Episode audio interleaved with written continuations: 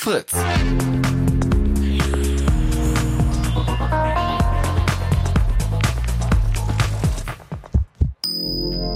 Blue Moon. Die zwei Sprechstunden.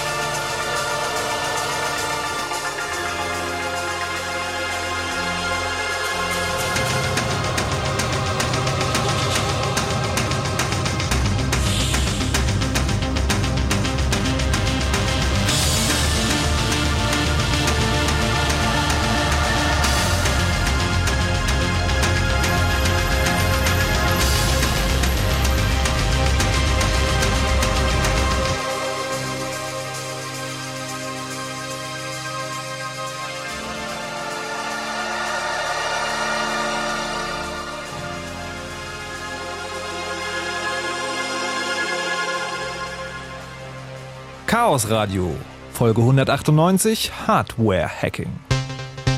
Wer hat das gerade gesagt?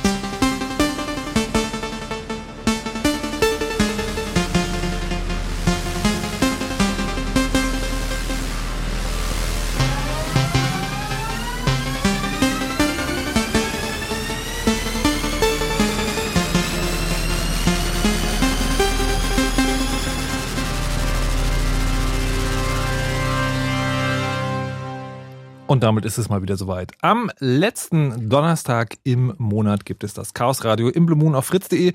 Und es geht heute um Hardware-Hacking, es geht heute um Chipschleiferei, es geht heute um Dinge, die uns folgende Personen im Näheren erklären werden. Hallo und herzlich willkommen, Starbuck. Hallo. Hallo und herzlich willkommen, Dimitri. Hallo. Hallo und herzlich willkommen, Thorsten. Graffel. Guten Tag. So, ähm, wir sind heute hier zusammengekommen, um über Hardware-Hacking zu reden. Und das hat einen, einen, ganz bestimmten Grund, weil wenn wir normalerweise über technische Systeme reden, also selbst hier im Chaos-Radio, dann reden wir meistens über die großen Maschinen vor uns am Schreibtisch oder in unseren Hosentaschen. Aber es gibt ja tatsächlich noch ein bisschen mehr Technik. Und die ist überall in Autos, in, was habe ich gehört, Jalousienbedienungsgeräten, äh, Garagentoröffner, Garagentoröffner äh, Türschlösser, weiß der Geier was. Und das sind natürlich auch alles Dinge, mit denen äh, kann man ähm, Spaß haben, ist richtig. Unfug treiben. Unfug treiben, Unfug treiben, genau. Und äh, wir wollen heute mal genauer auseinandersetzen, warum man das macht, wie man das macht und was da bis jetzt auch schon so passiert ist. Wie immer gilt, wenn ihr währenddessen Verständnisfragen habt, könnt ihr gerne anrufen 0331 70 97 110 oder wenn ihr selber einen wirklich coolen Hardware-Hack angerichtet habt, könnt ihr auch gerne anrufen 0331 70 97 110. Wie, wie heißt es denn, wenn man es nicht anrichtet? Was? Was? Wie? Was? Ja, wie wer dazwischen quakt, muss es auch erklären. ja, bitte? Zusammenhackt. Zusammen. Gut. Danke. Ähm, und äh, damit äh, das so noch ein bisschen nicht nur so abstrakt ist, ja, Hardware ist ja überall, sondern ein bisschen konkret, äh, würde ich gerne, dass jeder von euch mal ein kleines Beispiel erzählt, was man denn so für Unfug anstellen kann. Ich will nicht anfangen. Oh Gott, Leute! Ich muss erst mal das Pad aufmachen. Ja, ja. Nein, ich, ähm, ja, Unfug. Ich meine, äh, du hast ja ein gutes Beispiel genannt. Ich meine, ähm, Autos zum Beispiel, ja, die, äh, Die Jalousie. oder die Jalousien, ja, gut, dann ist die Jalousie auf, dann ist Licht drin. Das kann schlimm sein für die Leute, die drin sind.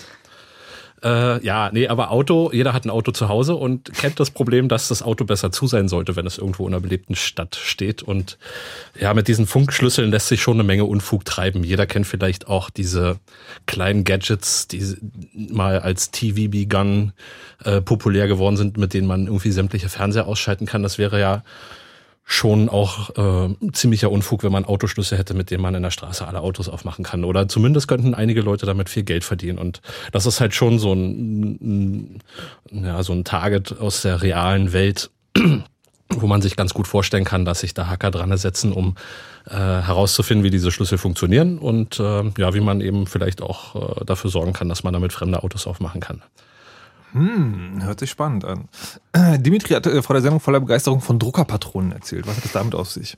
Genau. Also, was viele Leute unterschätzen, ist eigentlich, dass Was, was viele Leute unterschätzen, ist, dass sie nicht dicht genug ans Mikrofon gehen, wenn sie reinsprechen. Du musst wirklich sagen, siehst du dieses schwarze Ding? Ich habe es jetzt davor erklärt. Du musst es, sprich hinein. Mein erstes Chaosradio. Ja, ich muss schnell lernen. Ist es jetzt besser so? Äh, Nee, du musst wirklich rangehen. Okay.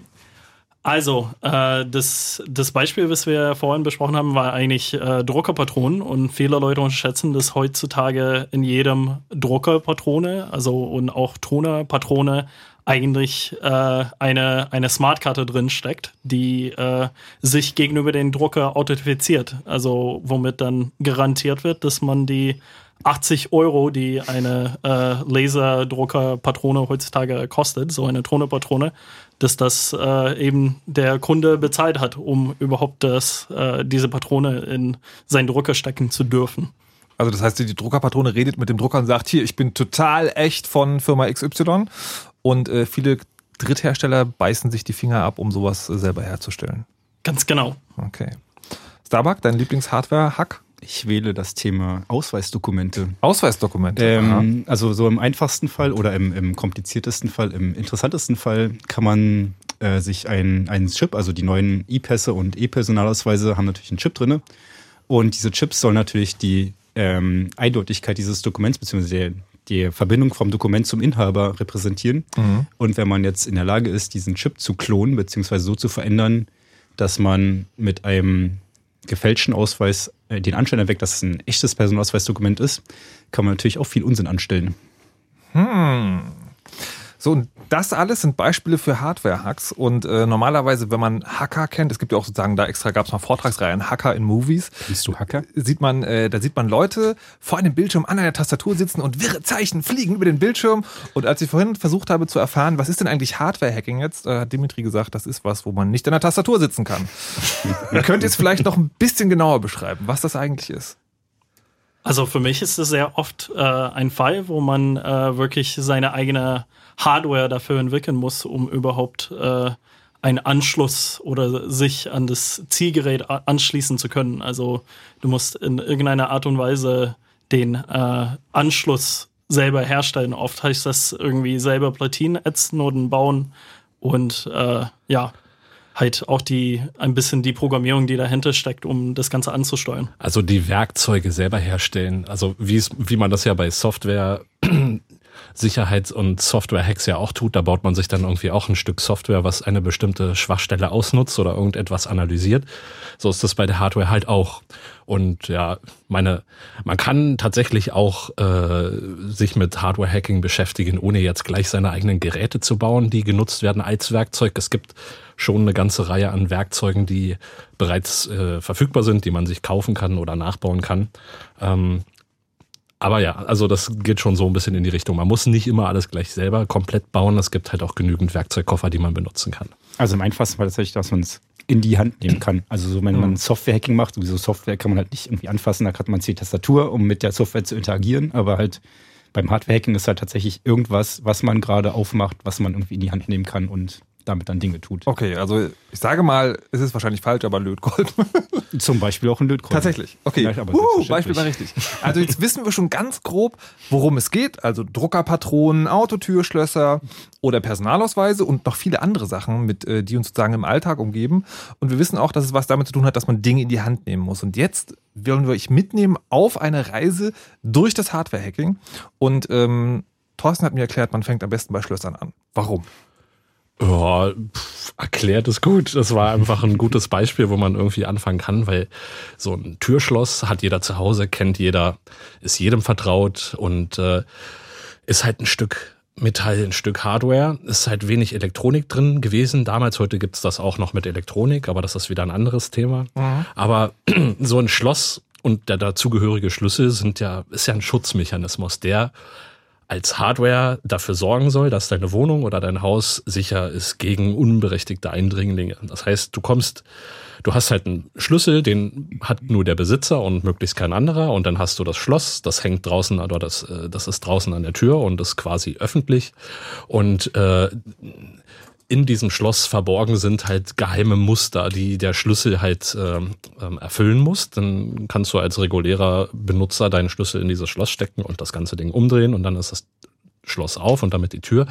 Und nun gibt es aber hier einfach auch schon den Fall, und das hat halt mit Computern und so Digitaltechnik überhaupt wenig zu tun, dass es dann irgendwann mal Leute gab, die sich gedacht haben, wie können wir diesen Schutzmechanismus in Form eines Stück Metalls, eines Schlosses äh, aushebeln, um ohne dieses Schloss oder die Tür kaputt zu machen, irgendwie diese Tür trotzdem zu öffnen. Und da kommen wir dann halt in die Richtung Lockpicking. Und das, denke ich, sollte jedem einleuchten. Und ich denke, das ist ein Niveau, wo man halt anfangen kann, über Hardware-Hacking zu sprechen. Das hat nichts mit Digitaltechnik und Elektronik an sich zu tun, aber ist vielleicht so ein ganz gutes Beispiel, um sich ein bisschen vertraut zu machen, dass man eben Dinge äh, in die Hand nehmen muss, Werkzeuge in die Hand nehmen muss, um, um sich dann an diesem Stück Hardware zu schaffen machen, um bestimmte Eigenschaften und Schwächen auszunutzen, mechanisch, um äh, dazu zum Erfolg zu kommen. Und ja, das wäre ganz sicher irgendwie so ein Einstieg überhaupt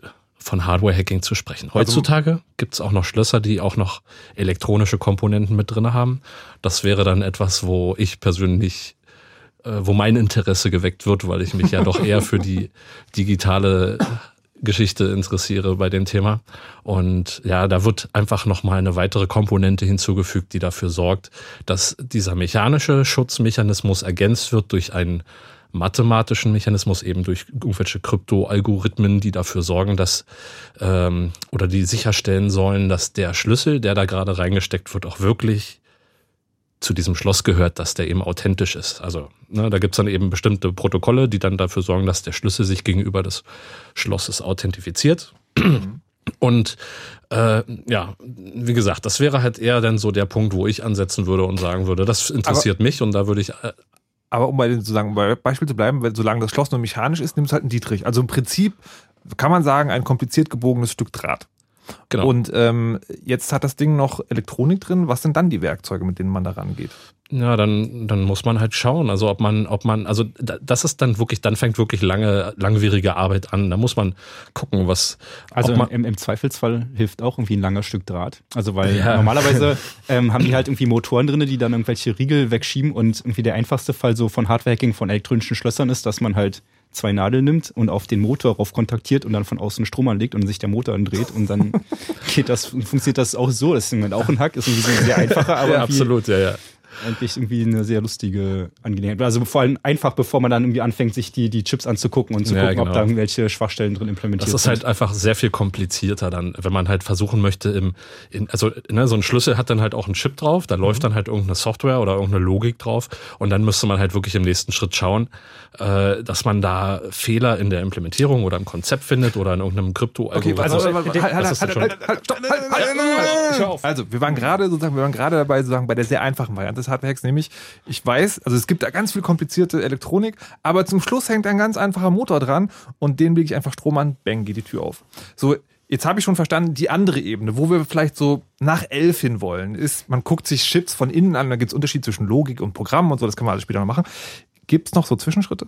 ja, da wollte ich gerade hinauf. Du hast mich gestoppt. Ich habe ihn gestoppt, um dir jetzt das Wort zu erteilen. Du hast mich angeguckt, als du ihn gestoppt hast. ähm, also was, was ich ähm, gerade sagen wollte, ist, äh, man kann natürlich irgendwie auch, also die, die einfachste Möglichkeit, also du hast halt so Funkkommunikation zwischen dem Schlüssel und dem Schloss. Und was man halt im einfachsten Fall tun kann, ist, dass man sich daneben setzt mit einem Aufnahmegerät und die Funkkommunikation zwischen dem Schlüssel und dem Schloss mitschneidet. Und dann irgendwie ist der, also während eines berechtigten Schließvorgangs, dann ist derjenige, der irgendwie gerade berechtigt diese Tür aufgemacht hat, irgendwie auf Toilette. Und dann nimmt man sich halt irgendwie sein Device und stellt statt Aufnahme auf Wiedergabe und spielt halt den gleiche Funkwellen wieder irgendwie ein und kriegt das Schloss auch auf. Jetzt muss ich mal doof fragen, ist das jetzt ein theoretisches Beispiel oder Das ist ist sowas sehr wirklich vorgekommen? Das ist schon ziemlich praktisch und demonstriert einfach ein, ein typisches Problem, wenn man eben Krypto-Protokolle implementiert, dass man nicht dafür sorgt, dass eben solche Replay-Attacken einfach auch verhindert werden. Das ist dann Also Hen Henrik, der irgendwie auch schon durchaus hier im Chaosradio mal ähm, war, hat irgendwie vor ein paar Jahren auf dem Chaos, äh, auf dem Kongress mal einen sehr coolen Vortrag gehalten, wo er mit dem iPod und irgendwie praktisch ein angesteckter irgendwie Draht, der irgendwie als ähm, Mikrofon gedient hat, ähm, praktisch irgendwie das aufgenommen und dann wieder eingespielt hat und somit irgendwie die Türen seiner Uni praktisch aufgemacht hat. Das war sehr, sehr cooles Video gibt's da. Okay, jetzt haben wir auch schon sagen, äh, ein Fachwort gelernt. Replay-Attacken sind also, ich nehme irgendwelche Signale auf, spiele sie auf einem anderen Weg wieder aus und habe einen Mechanismus umgangen oder ausgelöst. Genau. Okay, nächste Stufe. Äh, die nächste Stufe ist dann die Relay-Attacke, Mhm.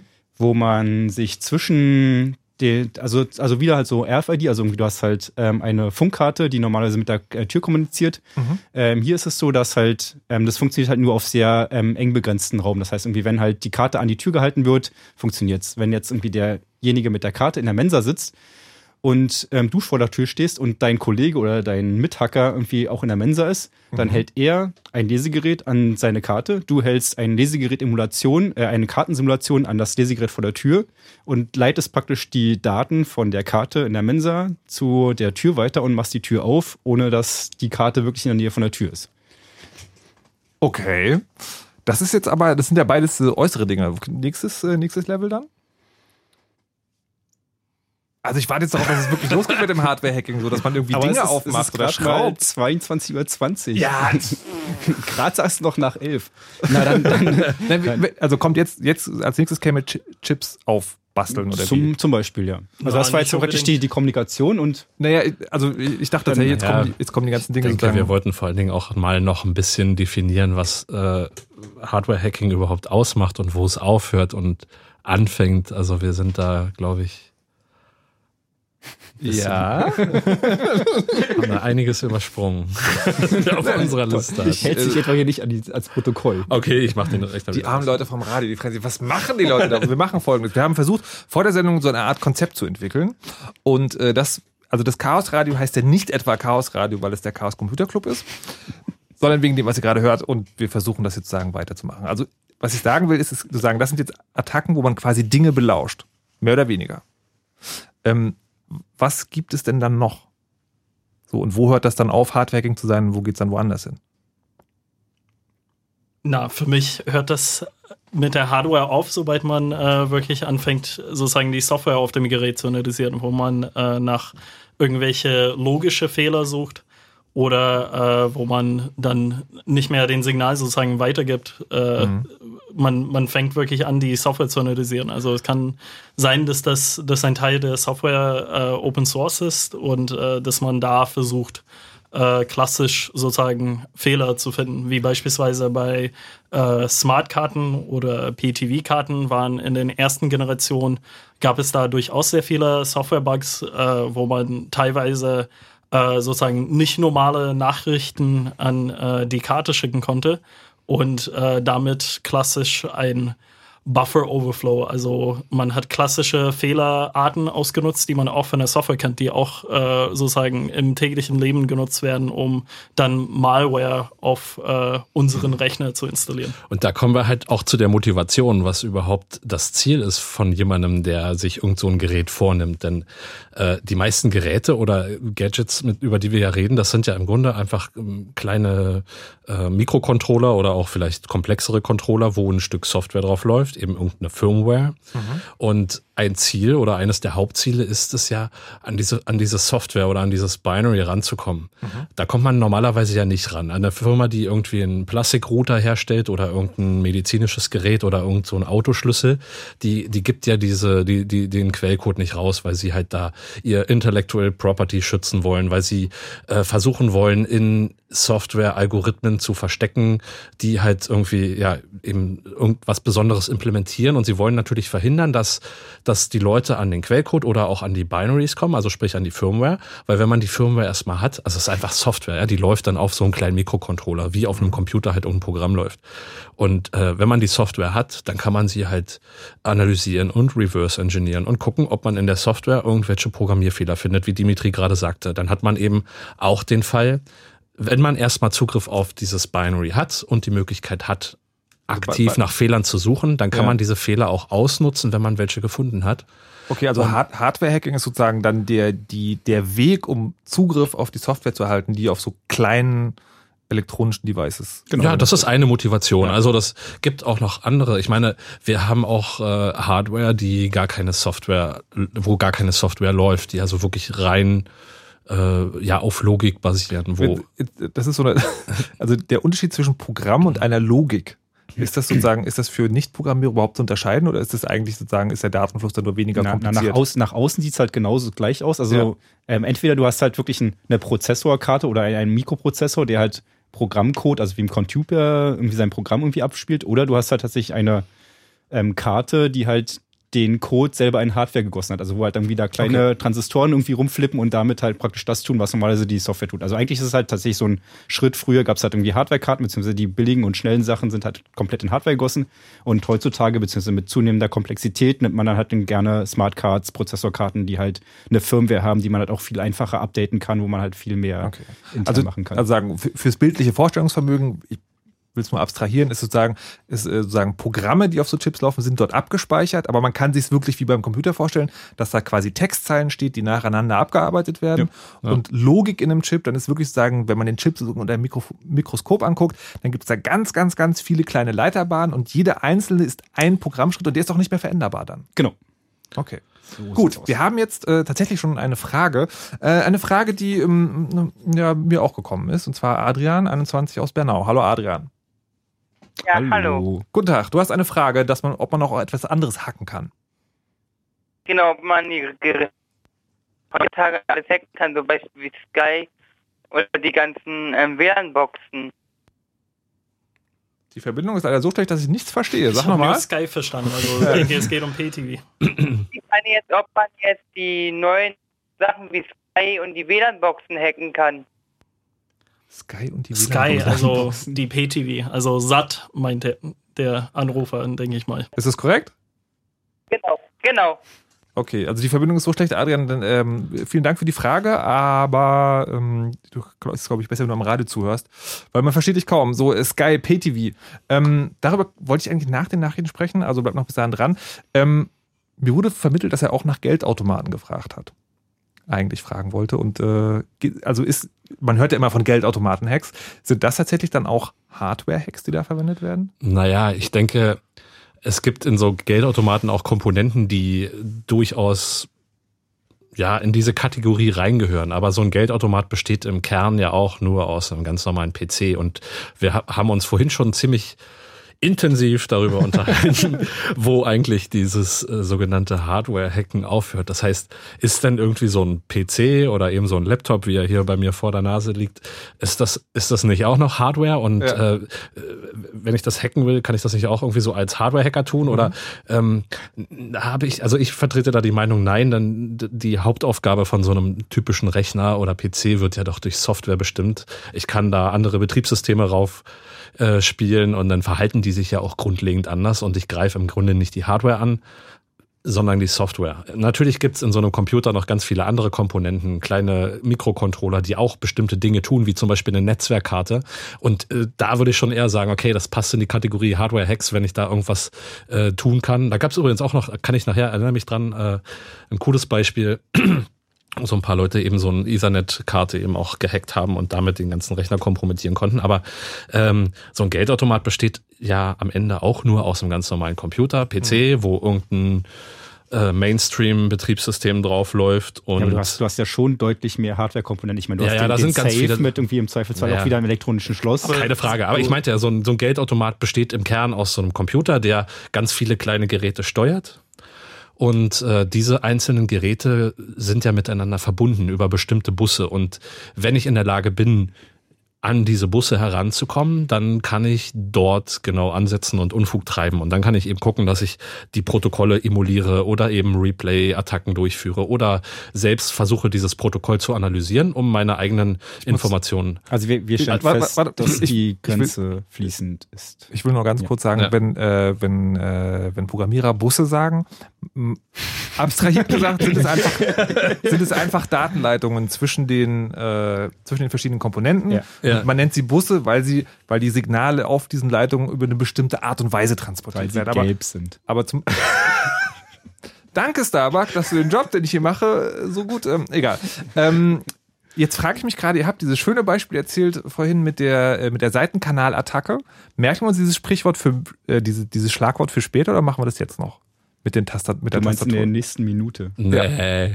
Später. Also, liebe Leute, die ihr Geldautomaten, äh, liebe Leute, die ihr schon immer mal wissen wolltet, was man möglicherweise tun könnte, um Geldautomaten zu beobachten, äh, merkt euch das Schlagwort Seitenkanalattacke. Dazu kommen wir gleich.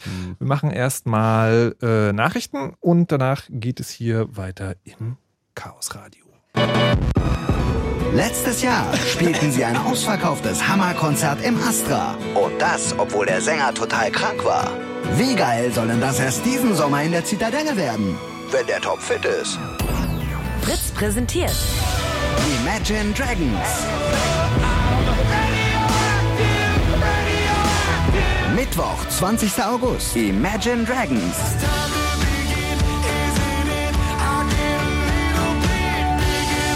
Live und Open Air in der Zitadelle Spandau.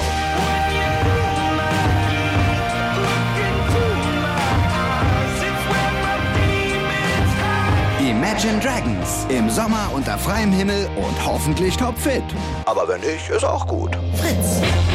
Immer gute neue Musik. Und das hört man. Fritz Nachrichten. Mit Golo Schmid. Die Ukraine hat den Internationalen Währungsfonds offiziell um Hilfe gebeten. Angeblich steht das Land kurz vor dem Bankrott. Der Finanzbedarf für die kommenden Jahre wird auf umgerechnet 35 Milliarden Euro geschätzt. Der gestürzte Präsident Janukowitsch will sich laut Medienberichten morgen auf einer Pressekonferenz äußern. Er hält sich offenbar in Russland auf. Bereits heute erklärte er, dass er seine Absetzung nicht akzeptiert. Der Prozess gegen den ehemaligen Bundespräsidenten Wulff und den mitangeklagten Filmproduzenten Gronewold ist mit Freisprüchen zu Ende gegangen. Das Gericht erklärte in seiner Urteilsbegründung, ein strafbares Verhalten habe beiden nicht nachgewiesen werden können. Wulff sagte, das Recht habe sich durchgesetzt. Laut Anklage hatte er sich bei möglichen Sponsoren für ein Filmprojekt eingesetzt, weil Gronewold einen Oktoberfestbesuch von Wulff zum Teil bezahlt hatte. Die Staatsanwaltschaft will, der, will in der kommenden Woche entscheiden, ob sie Revision einlegt. Nutzer des Internetkonzerns Yahoo sind offenbar jahrelang vom britischen Geheimdienst GCHQ ausspioniert worden. Der Guardian berichtet, dass zwischen 2008 und 2010 wahllos Standbilder von Videochats mit der Webcam gespeichert wurden. Betroffen seien etwa 1,8 Milliarden Nutzer. Der Geheimdienst habe danach versucht, die Personen per Gesichtserkennung zu identifizieren. Das stehe in Unterlagen des Informanten Snowden. Sport. Eintracht Frankfurt ist in der Zwischenrunde der Fußball-Europa League ausgeschieden. Gegen den FC Porto spielten die Hessen 3 zu 3 unentschieden. Aufgrund des Hinspiels ist Frankfurt damit aber trotzdem draußen. Das Wetter. Mit den aktuellen Temperaturen in Berlin-Köpenick 2 und in Steglitz 7 Grad. In Brück 2, Lübbenau 4, Prenzlau 6 und in Falkensee 8 Grad.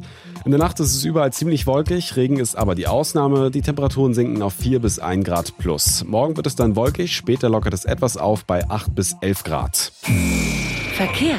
Stadtverkehr Berlin-Neukölln. Die Niemetzstraße ist zwischen Lahnstraße und Saalestraße in beiden Richtungen nach einem Unfall gesperrt.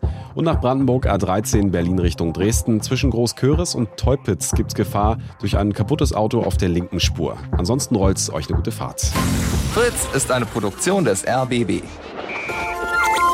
Und wenn ihr Fritz als App auf eurem Handy wollt, dann holt euch jetzt die Fritz-App. Kostenlos. Jetzt in eurem Google Play und App Store. Die Fritz-App. Fritz.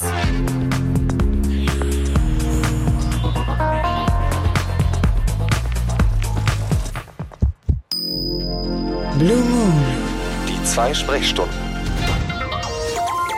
Heute Chaos Radio im Blue Moon und es geht um Hardware-Hacking, also nicht äh, Programmcode irgendwie hinschreiben, sondern sich wirklich die Finger naja, mehr oder weniger schmutzig machen.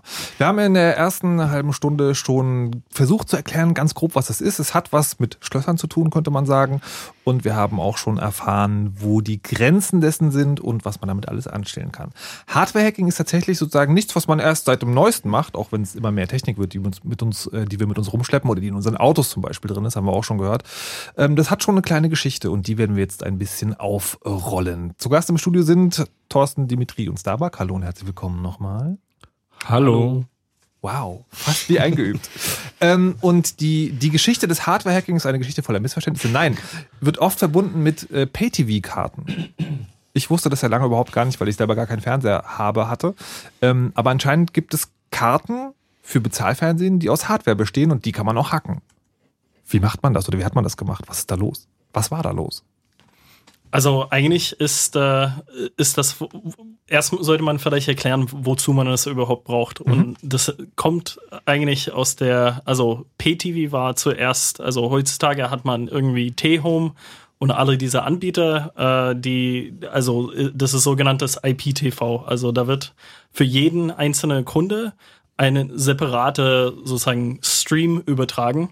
Und damit kann man diesen Benutzer gegenüber der äh, sozusagen der Content-Anbieter äh, identifizieren und dafür sorgen, dass äh, wenn der äh, Kunde bezahlt hat, schickt ihn wirklich der Content-Anbieter dieses Content. Also man kann sagen, das ist wie so eine Art YouTube mit Login und wenn du nicht Geld überwiesen Ganz hast, genau, dann bringt ja. Login nichts. Okay. Ganz genau. Und so funktioniert eigentlich modernes äh, Fernsehen, könnte man sagen. Oder zumindest äh, das, ist, das ist das, was man heutzutage äh, viel mehr, viel verbreiteter ist. Mhm. Aber die Geschichte ist eigentlich so, dass äh, noch vor zehn Jahren war und auch heutzutage gibt es das immer noch, äh, vor allem in irgendwie in Landkreisen, wo nicht jeder VDSL äh, zu Hause hat. Äh, Hat da gerade jemand Brandenburg gesagt? na, da haben sie doch, na gut, in Potsdam haben sie ja wiederum äh, T-Home Fiber, nicht wahr? Also da Immerhin. haben sie. Aber jedenfalls, äh, also das, was man, das, was man da hat, ist eigentlich äh, Satelliten. Über den Satelliten wird ein Fernseher-Stream übertragen. Und das funktioniert so, dass äh, über diese Funkstrecke werden alle Sender übertragen. Und sie werden einzeln, äh, jeder Sender wird mit einem eigenen Schlüssel verschlüsselt. Und dann, was man tut, ist, man gibt jedem Kunde seine eigene PTV, eine, eine PTV Smart-Karte, eine Karte, die man in seinen Receiver, also das Gerät, was unter dem äh, Fernseher irgendwie steht, steckt man da seine PTV-Karte rein und wenn man bezahlt hat, kann man, äh, kann man den, den Fernsehen dekodieren. Und es funktioniert so, dass die Schlüssel für den Receiver für die nächste sozusagen 10 Minuten auch übertragen werden über die gleiche Funkstrecke. Das heißt, man kann mit einer 10 Minuten Genauigkeit gucken, ob jemand bezahlt hat oder nicht. Also alle 10 Minuten werden neue Schlüssel übertragen und wer nicht bezahlt hat, bekommt nicht die neue Schlüssel in einer Nachricht, die explizit für seine PTV-Karte verschlüsselt ist. Das heißt sozusagen, wenn ich damals bezahlt habe oder wenn ich in Brandenburg lebe, heute noch, ähm, dann, dann bekomme ich so eine Karte, die dem, die dem sozusagen, die mir, die es meinem Gerät erlaubt, den verschlüsselten Fernsehstream zu entschlüsseln. Ganz genau. Okay. Und dann haben sich Leute gedacht, Mensch, das wäre voll geil, wenn man das umsonst machen könnte. Richtig. Und äh, was, was äh, da interessant zu beobachten ist, ist eigentlich, man hat nicht den Kanal zurück. Also man kann sich nicht regelmäßig äh, wirklich gegenüber dem Content-Anbieter äh, authentifizieren. Der Content-Anbieter kann aufhören, die Schlüssel für eine bestimmte Karte auszuliefern, aber der kann nicht überprüfen, dass mehr als ein äh, Zuschauer mhm. sozusagen mit der gleichen Berechtigung, mit, der, mit den gleichen Schlüssel des Fernsehens entschlüsselt hat. Hm. Das heißt, äh, was, was man da, was da tatsächlich stattfindet und äh, was wo viele Leute sich äh, sozusagen sehr reich geworden sind, ist, dass sie sozusagen Kartenclones äh, verkauft haben. Also, äh, um das mal zu sagen, ne, nochmal eine Runde einfacher sozusagen, es ist quasi wie eine Eintrittskarte. Ähm, aber der Einlasser hat nicht die Möglichkeit nachzuprüfen, ob die Karte, die ich vorzeige, kopiert ist oder nicht. Genau, also es kann sein, dass die zehn Leute, die vor dir irgendwie reingekommen sind, exakt die gleiche Karte ja. hatten. Und der ist einfach zu doof, sagen wir mal, um das zu erkennen. Also er hat einfach nicht die Möglichkeit. Richtig. Jetzt, jetzt stelle ich mir aber vor, dass sozusagen so eine, so eine, so eine Smart Card, wo dann halt irgendwie, oder weiß nicht, ob die heißen, aber sozusagen diese Karten, wo diese Chips drauf sind, dass die dann halt, dass man die nicht einfach auf einen Fotokopierer legt. Ganz genau. Also was, was da tatsächlich stattgefunden hat, ist ein bisschen das, was wir äh, vorhin angesprochen haben. Äh, also hauptsächlich läuft auf diesen Karten ein Programm ab, mhm. der einen proprietären, also einen unbekannten Verschlüsselungsalgorithmus äh, sozusagen ausführt, der eben die Nachrichten dieses, äh, dieses äh, Content Providers, also der Sender, äh, ja, also dekodiert, also entschlüsselt und äh, den entschlüsselten Stream dem äh, Receiver zur Verfügung stellt. Also äh, ja.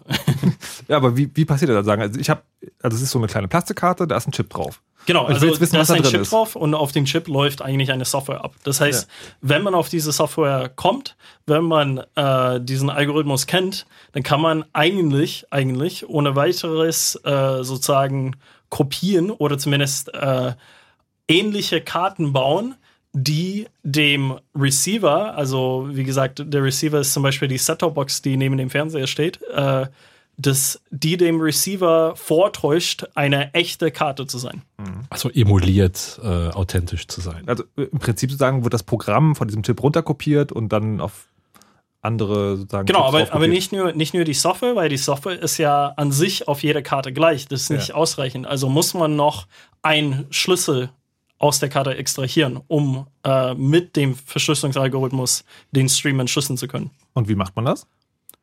Ja, also. das, Jetzt wird es erst interessant. Ach nein! Aber wie geht dieses Hardware-Hacken an dieser Stelle vor sich?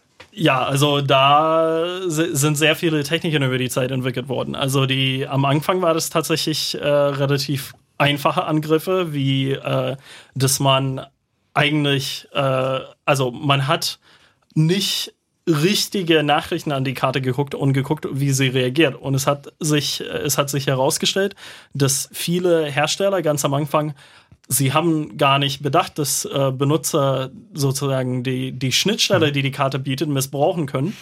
Und da waren sehr viele, also bei den ersten Generationen von Karten, also die man immer noch äh, teilweise zum Spielen auf eBay und so weiter äh, kaufen kann, sind gravierende Fehler drin, mit dem man, indem man eine Nachricht manipuliert, so dass sie eigentlich gar keine Nachricht mehr ist und an die Karte verschickt, also sozusagen über die Schnittstelle, mit der die Karte mit dem Receiver spricht, dass man damit schon äh, Informationen aus der Karte auslesen kann. Okay, also, diese, also man äh, normalerweise nimmt die Karte das Signal vom Fernsehsender entgegen, das sagt, hier ist ein verschlüsseltes Paket, da ist der Schlüssel, mach das mal. Und man, man schickt ihm quasi irgendwie Datenmüll der auf eine bestimmte Art und Weise. Nee, aber das ist, also das kommt, äh, da passieren mehrere Dinge gleichzeitig. Okay. Also der, ich meine, der, die Schnittstelle, also man hat auf der Karte selber, hat man nicht irgendeine Verbindung zu der Satellitenschüssel, die bei einem draußen steht. Mhm. Also auf der Karte ist wirklich eine Schnittstelle, also diese Kontaktschnittstelle, die man auch auf seine äh, sozusagen Bankkarte sieht, auf seiner EC-Karte, mhm. ist die gleiche Schnittstelle, ist standardisiert und auf der SIM-Karte ist es auch die gleiche Schnittstelle. Mhm.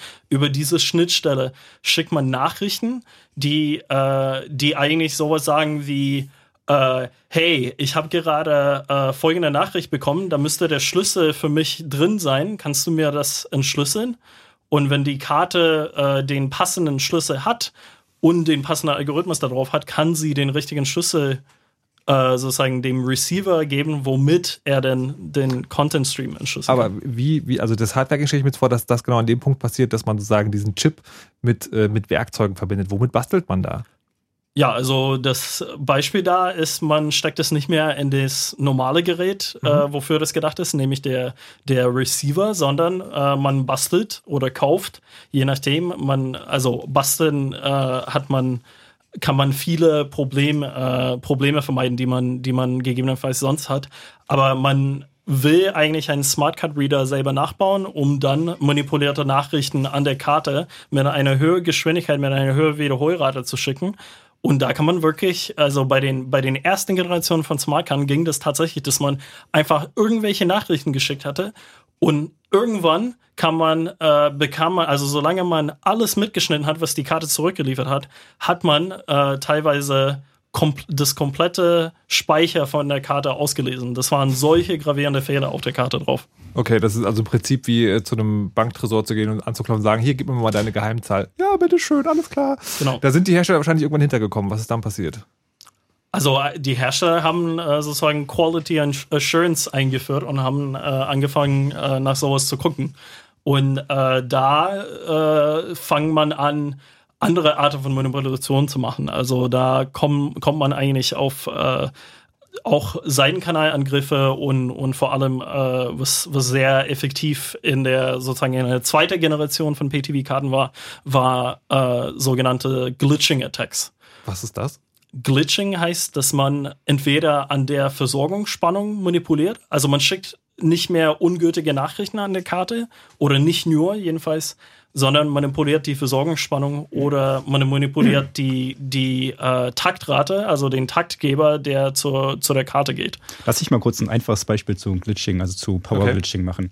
Ähm, sagen wir eine, eine Bankkarte, die ein, also du hast eine PIN-Eingabe und mhm. du hast einen Fehlbindungszähler, der irgendwie mitzählt, ähm, wie häufig du schon die falsche PIN eingegeben hast. Nach dreimal mhm. ist halt vorbei. Mhm. Ähm, was normalerweise der Fall ist, dass man für das ähm, Schreiben dieses Fehlbedienungszählers, also es ist halt in einem EEPROM geschrieben, das heißt, man braucht halt eine gewisse Spannung, um diesen EEPROM zu schreiben. Mhm. Ähm, für den Betrieb der Chipkarte selber braucht man aber eine Spannung, die ein bisschen geringer ist. Das mhm. heißt, wenn man die Spannung von außen kontrollieren kann, kann man die Spannung so hochsetzen, dass zwar der Chip noch funktioniert, aber es nicht genug Spannung gibt, den Fehlbedienungszähler zu schreiben. Das heißt, also eigentlich man, so niedrig. Ja, so niedrig, ja. ähm, okay. man, man betreibt also praktisch den Chip in normalen Mode, fragt halt irgendwie alle möglichen Pins ab und guckt, ob die Antwort korrekt ist. Ähm, Im Hintergrund kann aber die Karte halt irgendwie nicht den Fehlbedingungszähler hochschreiben und nach dreimal sagen, irgendwie, jetzt mache ich nicht mehr weiter. Das ist zum Beispiel so ein ganz einfacher Fall von Power Glitching, wo man halt irgendwie durch Power, also durch die Übernahme des, der, der, der Stromversorgung irgendwie mhm. den, die normale Funktionalität der Karte beeinflussen kann. Okay. Und das hat man dann auch sagen, mit diesen Smart TV oder PTV-Karten gemacht. Und das hat auch funktioniert. Ja, und das funktioniert. Das ist schon einer der Angriffe, die eigentlich auch immer noch funktionieren in vielleicht, also ich würde sagen, nicht bei Smartkarten, einfach weil die Industrie, die hinter Smartkarten steckt, hat einfach so viel mit dieser Problematik zu tun, dass sie mittlerweile auf einem guten Weg sind, sich äh, gegen sowas abzusichern. Mhm. Aber man kann das immer noch, also ein, ein schönes Beispiel äh, sind äh, teilweise die alle, also ein sehr gutes Beispiel sind die Lesegeräten, die man äh, hauptsächlich in den USA äh, sieht. Ich glaube, die sind, also ich habe sie jedenfalls in Deutschland noch nicht gesehen, aber was man da hat, sind äh, Kartenlesegeräte, die man einfach an iPhone anschließt. Also man sitzt beispielsweise in einer Bar oder in einem mhm. Restaurant mhm und möchte zahlen und da wird über ein Mikrofon oder über diesen äh, dämlichen Apple Connector wird da irgendein anderes Gerät angeschlossen, die die Karte auslesen kann. Mhm. Und auch diese diese, äh, diese ja, Schnittstelle muss sich gegenüber dem, dem Backend, also die ganze Server, die für die Abrechnung äh, dafür da sind, damit das Geld wirklich vom Konto abgebucht wird, müssen sie sich authentifizieren. Und äh, da, da das wiederum nicht besonders sichere äh, Hardware ist, die in diesem Lasergerät ist, kann man auch da solche Glitching-Angriffe äh, sehr effektiv ausnutzen, um dann äh, wiederum die Schlüssel, die auf diesem Lasergerät sind, auszulesen und dann weitere Kopien davon zu machen. Wow, ich, das ist ganz witzig, weil ich diese, ähm, diese Lese, diese Geld, also Kreditkartenlesegeräte für Smartphones, die werden immer mal wieder in Deutschland in so Tech-Blogs vorgestellt. So die Zukunft des Bezahlens, alles super, dann kann jeder ein einzelner Händler werden. Und äh, das sind also die, die Dinge, die man da, damit treiben kann. Jetzt äh, stellt sich natürlich an dieser Stelle die Frage, ist das was, also bei dem, bei dem, bei den Pay-TV-Karten kann ich mir vorstellen, da gibt es einfach Leute, die sind dran interessiert, weil da ziemlich viel Geld hintersteckt. Wenn ich sozusagen, wenn irgendwie der Pay-TV-Anbieter sagt, meine Karte kostet 40 Euro, dann sagen, hier, für 10 kriegst du eine schwarz kopierte. Ähm, dieses, diese, dieser Angriff auf die, auf die Kreditkarten, da muss man dann schon irgendwie konkret jemand haben. Wie einfach ist das denn? Also ist das sozusagen, ist das was, das kann man schon machen, wenn man so ein bisschen Ahnung hat? Oder ist das so, da braucht man ein hochtechnisiertes Reinraumlabor? also die, die Pay-TV-Angriffe kann man heutzutage auch nicht mehr machen, wenn man, also da braucht man auch schon wirklich ähm, Reinraumlabor. Also mhm. die sind halt so, also Pay-TV ist halt wirklich ein gutes Beispiel für so Hardware-Hacken. Also für Hersteller machen Sicherheitsmechanismen, also erhöhen die Sicherheit. Mhm. Ähm, Hacker kommen her und wir versuchen die Sicherheit zu brechen. Das hat sich ja über die letzten 20, 30 Jahre. Ja, das Jahre ist ein richtiges Katz-und-Maus-Spiel. hochgeschaukelt und von daher sind die Karten im Endeffekt irgendwie auch sehr sicher. Also was auch, wie sie halt zeigt, wo halt dieses irgendwie Katz-und-Maus-Spiel halt wirklich ja. zu, zur Sicherheit geführt hat. Es wird sich halt in anderen Bereichen dann auch zeigen, wenn halt irgendwie bei den Kreditkarten erstmal genug äh, Fraud, also ähm, ähm, ähm Fraud, Betrug, äh, Betrug ähm, geben ja. wird, dann werden irgendwie der Hersteller auch kommen und sagen, wir müssen jetzt mal sicheres machen oder irgendwie sichere Chipkarten irgendwie mit. Oh, oh, äh, okay, aber eure Prophezeiung ist schon, es wird eine erste Generation geben und die ist dann auch gut angreifbar. Ja. Okay. Das, das stimmt so, aber die Lösung bei, bei Banken ist auch etwas anderes, ja. nämlich, dass du nur 500 Euro von deinem Bankkonto am Tag buchen kannst. Ja, der, der, der äh. nächste Punkt ist, dass eben bei diesen ganzen Bankgeschichten, da gibt es auch noch ganz andere Ansätze, wo man halt sehr viel bequemer ansetzen kann als Betrüger und als Hacker, um zum äh, Geld und somit zum Erfolg zu kommen. Also da gibt es einfach, solange es einfach diese, diese, diese leichteren Wege gibt, weil eben irgendwelche Verfahren das besonders begünstigen, dass Betrug stattfinden kann, wird das genau passieren, denn die Betrüger und die Hacker sind genauso faul und suchen sich, also äh, die suchen sich halt den Weg des geringsten Widerstands. Ja. Also, also das ist tatsächlich immer so eine Frage zwischen Aufwand und Nutzen. Und wenn halt irgendwie eine ja. Möglichkeit gibt, mit geringem Aufwand den gleichen Nutzen oder den gleichen Gewinn zu erzielen, dann wird natürlich irgendwie der als erstes. Wenn so ein Hersteller oder eben so ein User, also, also weiß ich, wenn eine Bank sich für einen bestimmten Chip entscheidet und sagt so, wir nehmen halt manche Risiken in Kauf, mhm. dann tun die das weil sie, sie wägen halt ab, sie machen eine Risikoanalyse und sie rechnen halt mit, was ich, zehn Betrugsfällen pro Zeiteinheit und mhm. sagen, okay, solange das so diese Schwelle nicht überschreitet, können wir irgendwie eine Entschädigung zahlen und können irgendwie mit diesem Problem arbeiten. Also wir machen sozusagen genug Umsatz, als dass das dann uns nicht wehtut, den genau. Leuten das zu ersetzen. Und, und, und die müssen einfach nur abwägen, ob sie jetzt irgendwie sagen, okay, wenn wir jetzt irgendwie vier Millionen auf dieses Problem werfen, dann mhm. können wir das vielleicht beheben, aber vielleicht lohnt sich das überhaupt nicht, vier Millionen zu investieren, um irgendetwas Besonderes äh, Sicheres zu kaufen, wenn sie wissen, dass sie für Schadensersatzforderungen vielleicht nur eine Million ausgeben müssen. Also das ist halt so eine völlig banale Rechnung am Ende. Ja. Und äh, ähnlich ka kalkulieren halt auch die Angreifer. Die denken sich halt so, okay, äh, wenn ich irgendwie jetzt 50.000 Euro in die Hand nehmen muss, um diesen Chip aufzumachen, um danach Bugs zu suchen, ähm, ist es vielleicht doch irgendwie ein bisschen Overkill, wenn ich im Grunde nur 1000 E-Mails verschicken muss, wo ich sage, ich bin der König von sonst wo. Und ne, also Verstehst du? Das ja. ist so. Okay, das, ist also, aber, das ist aber ein Softwareangriff dann. Naja, oder das ist dann ein Software. Äh, klar. Ja. Also wer, äh, kleine kleine Kulturbildungsempfehlung noch. Äh, wer dieses wer dieses Prinzip mal nachvollziehen will, Banken nehmen Fehler im Kauf. Guckt mal bitte Fight Club, da wird das auch, also dieses Prinzip wird das sehr schön beschrieben. Genau, ja, mit, mit der Versicherung, ne? Das ist, das ist ja das, mal die Banken versichern sich für diese Sonderfälle nochmal ab. Genau. Das äh, könnt ihr auf jeden Fall mal gucken. Hausaufgabe bis zum nächsten Mal. So, was mir jetzt gerade auffällt, ist die, ähm, es gibt also auf dem, äh, auf, also sowohl auf diesen, na, auf diesen Cards halt, äh, wird Hardware benutzt, im Prinzip ja, um eine Logik oder um Code zu verstecken. Und dann will man wieder darüber rankommen, indem man die Hardware irgendwie aufmacht. Das, wird das auch noch in anderen Gebieten benutzt? Ja, aber ich meine, also Smartkarten für mich sind, also alle die Geräte, die wir am Anfang genannt haben, sind für mich Smartkarten. Mhm. Also was viele Leute unterschätzen, ist, dass der, äh, der, es kann sein, dass man äh, sozusagen äh, alles, was man in der Tasche hat, auf den äh, Tisch packt und da hat man äh, sein irgendwie sein Xbox Mikrocontroller und seine äh, Bankkarte und seine Autoschlüssel seine Druckerpatrone und, äh, genau seine Druckerpatrone und alle diese Dinge werden den gleichen Chip innen drin haben, der auf der gleiche Architektur basiert ist und der nur also es kann auch sein, dass das völlig ein völlig identische Chips sind in all diesen Geräten.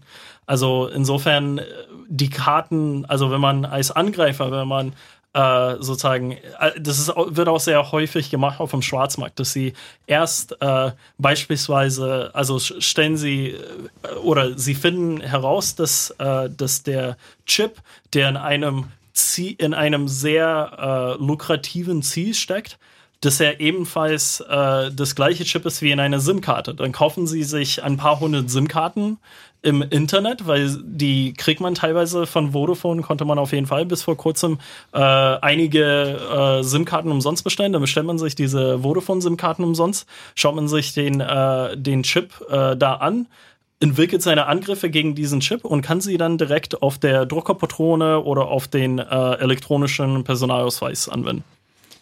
Auf, oh. der, auf der anderen Seite auch der, der andere Weg, wenn man ähm, verdammt. Ich hab's vergessen. Shit. Und da war der Faden weg. Nee, was, was ich meine ist, äh, ich, ich meine, ihr hättet das in der Vorbereitung auch erzählt, dass es sagen, dass die, die Tendenz gibt bei Herstellern zu sagen, so, wir haben hier eine, eine Information, einen Algorithmus, der soll, der soll sagen, der soll, also da wollen nur wir wissen, wie der funktioniert, das soll niemand wissen. Und wir machen den nicht richtig sicher, sondern wir verstecken den quasi in der Hardware.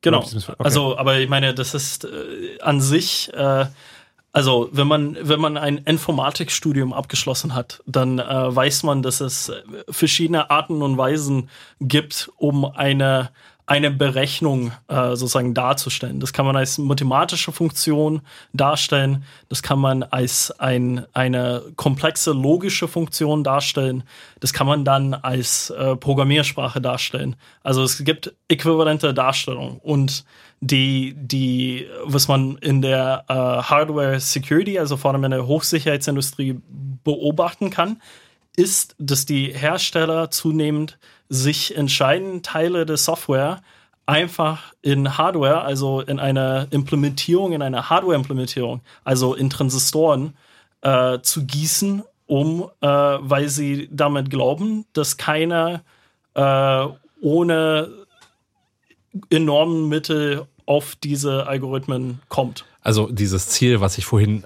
erwähnt hatte, dass es ja ein Ziel ist, an diese Firmware dran zu kommen, an dieses Binary, was die Software am Ende ausmacht.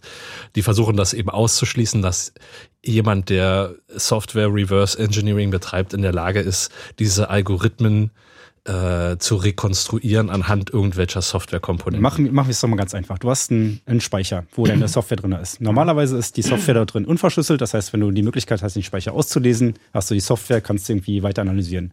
Was sie heutzutage tun, ist, ähm, sie verschlüsseln die Software in dem Speicher drin. Das heißt, du hast auf dem Chip selber ähm, nochmal ein ähm, Memory Encryption Decryption Unit. Das heißt, irgendwie du hast halt in Hardware gegossene Hardware-Algorithmen, also äh, Krypto-Algorithmen, die halt den verschlüsselten äh, die verschlüsselte Software aus dem Speicher auslesen, dann entschlüsseln und dann der CPU weitergeben zur Weiterverarbeitung. Das Aha. heißt, irgendwie, das nutzt dir nichts mehr, ähm, den Speicher auszulesen, sondern du musst halt tatsächlich hinter der ähm, Encryption, Decryption Unit irgendwie au ähm, versuchen auszulesen, um halt praktisch den entschlüsselten Speicher zu haben. Oder du reverse engineerst, also auf Hardware-Level, auf Transistor-Level, äh, reverse engineerst diese, diesen Krypto-Algorithmus.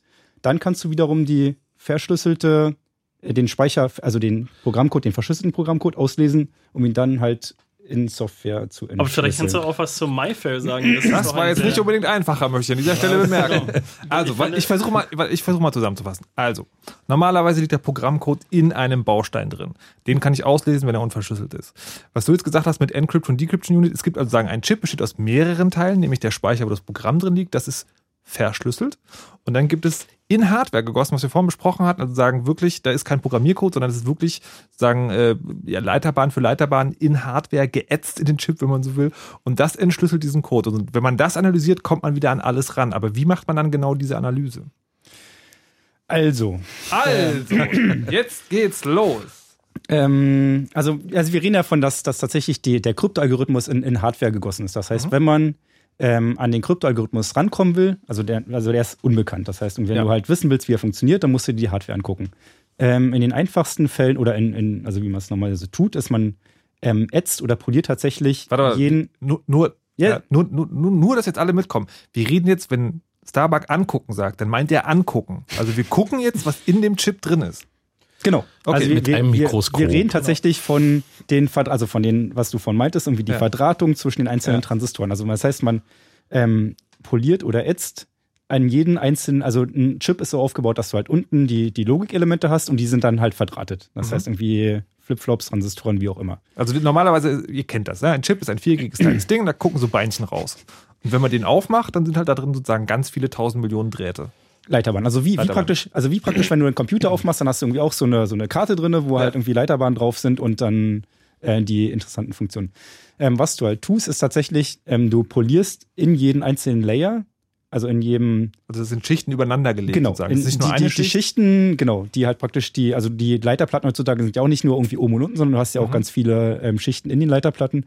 Was du halt tatsächlich tust, ist halt wirklich jeden Layer die einzeln anpolieren, ein Bild davon machen und dann die, die Funktion, die drauf implementiert ist, ähm, rückwär, also zu reverse engineeren, also Zu praktisch rekonstruieren. zu rekonstruieren. Also warte warte mal. Also, bildlich gesprochen, ich nehme ein Stück Sandpapier, schleife den Chip auf, bis ich zur ersten Lage komme, fotografiere das machst du und mache ich dann den zweiten. Okay, jetzt ist das wahrscheinlich kein wirkliches Sandpapier. Wie, also wie macht man das wirklich? Gibt es dann irgendwie so kleine Ähm, Maschinen, die das abtragen? Ist oder? in der Tat mehr oder weniger tatsächlich Sandpapier halt mit feinerer Sandkörnung. Also wir reden jetzt hier nicht von irgendwie Millimeter Ja. Korn, äh, Korngrößen, sondern eher so Nanometer. okay. Aber im Endeffekt ist tatsächlich mehr oder weniger wirklich Sandpapier, was man irgendwie wo einen Chip drauflegt und dann irgendwie hin und her rubbelt, bis halt irgendwie der, die, die Schicht ab ist. Da macht man irgendwie auch nicht mit, mit einer Kamera so ein Foto, sondern man braucht halt ein Mikros, äh, Mikroskop oder im Zweifelsfall ein Rasterelektronenmikroskop, um halt schon die ganz kleinen Strukturen auch noch sehen zu können. Und dann hat man halt tatsächlich die Transistoren, also die grundlegenden Verschaltungsträger des Kryptoalgorithmus und Ja. die ähm, Verschaltung drüber, also wie halt diese Transistoren miteinander verschaltet sind. Aus den Informationen kann man dann tatsächlich den Kryptoalgorithmus selber reverse engineeren. Das heißt, du guckst darauf, sagst irgendwie, ähm, äh, normalerweise hast du halt eine Reihe von Flipflops, die halt einen Kryptoalgorithmus okay. implementieren. So Flipflops ganz sind Schaltelemente, die Dinge tun. ähm, ja, Ja, Im Prinzip, du findest dort Du Informationen. hast Also, äh, also Transistoren, also die Verschaltung der Transistoren, die halt im Endeffekt die, ähm, den Kryptoalgorithmus implementieren. Was du halt jetzt tust, also normalerweise hast, also wenn wir jetzt von einer RFID-Karte reden, also einer Zugangskarte, wo du halt irgendwie die Karte gegen die Tür, äh, gegen das Lesegerät hältst, Ja. dann geht die Tür auf. Das heißt, die ist relativ langsam. Das heißt, du kannst halt irgendwie nur, irgendwie sagen wir, ähm, in einer Sekunde dreimal die Karte gegen die Tür halten und dir sagt, ob es jetzt richtig ist oder nicht. Ja. Wenn du aber den Kryptoalgorithmus aus der Karte extrahiert hast, kannst du den auf deinem Computer nachimplementieren und der kann es halt nicht nur dreimal die Sekunde machen, sondern 300 Millionen mal die Sekunde. Und wo halt normalerweise du 100 Millionen Jahre brauchst, brauchst du dann halt irgendwie nur noch ein paar Minuten oder ein paar Sekunden. Das heißt, du kannst halt den lang dauernden Vorgang des irgendwie alle Schlüssel ausprobieren im Computer, in der Computersimulation, wenn du den Algorithmus hast, aus der Karte extrahiert, irgendwie in sehr kurzer Zeit machen. wow. Wir sind also jetzt schon beim Chipschleifen angekommen. Unglaublich. Wo sind wir eigentlich? Fritz.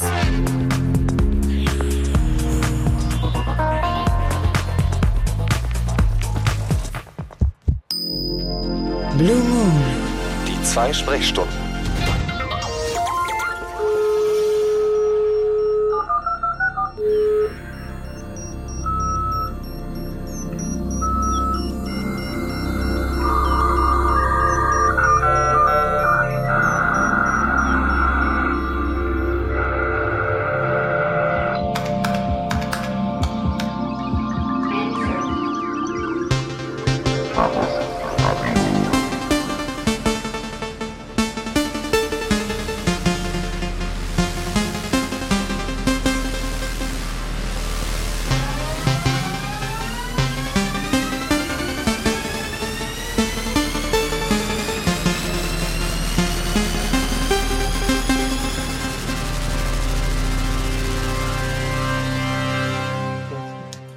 Herzlich willkommen in der zweiten Stunde des Chaos Radios im Blue Moon mit Thorsten, Hallo. aha, Dimitri, Hallo. Starbuck. Hallo.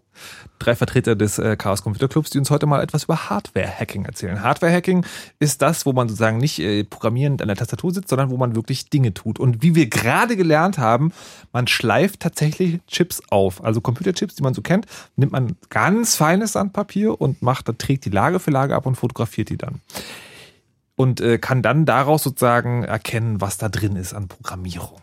Jetzt frage ich mich natürlich, möglicherweise sind ja die Chip-Hersteller nicht ganz doof und sind auch auf die Idee gekommen, möglicherweise will jemand unseren Chips ab, unseren Chip sozusagen abschleifen und äh, dann irgendwie einfach gucken, was da drin ist. Gibt es da Gegenmaßnahmen oder ist das gerade jetzt der Stand der Dinge?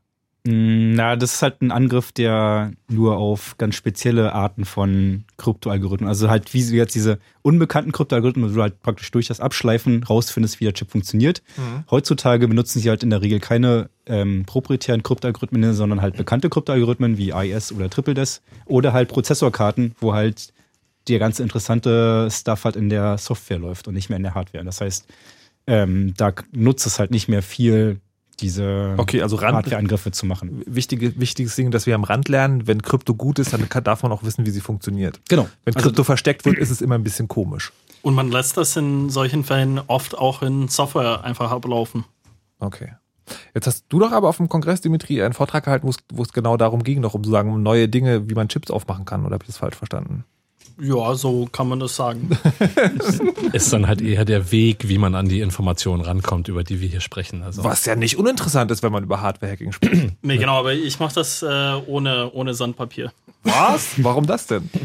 Weil wir eigentlich in der Uni ein sehr schönes Gerät haben, wo man, äh, wo man einfach Gewichte drauflegt und alleine durch dieses bisschen Gewicht, äh, was man da draufgelegt hat, schleift er einfach äh, eine Stunde oder so vor sich hin und äh, dann ist der Chip gedünnt auf die, so wie man das äh, gerne hätte. Das verstehe ich nicht. Also da ist dann kein Sandpapier drin? Oder wir reden von was ganz anderem jetzt. Wir sind jetzt bei der, bei der, bei der Rückseite. Genau. Also was, was ich Erklär ja gerade beschrieben, was ich ja, ja gerade beschrieben habe, ist tatsächlich der Angriff durch die Vorderseite. Also wo du halt durch die aktive, also du guckst von vorne drauf, also mhm. da wo halt die aktiven Sachen, wo die Leiterbahnen sind, wo die Transistoren sind, da guckst du drauf. Was Dimitri jetzt gleich beschreiben wird, ist Angriff durch die Rückseite, also durch den Siliziumblock sich erstmal von hinten ranzuarbeiten. Weil die Hersteller also, eben von der Vorderseite Schutzmechanismen genau. eingebaut haben, durch die eben verhindern sollen, dass man einfach eben durch diese obere Seite an die entsprechenden interessanten ah. Leitungen kommt. Okay.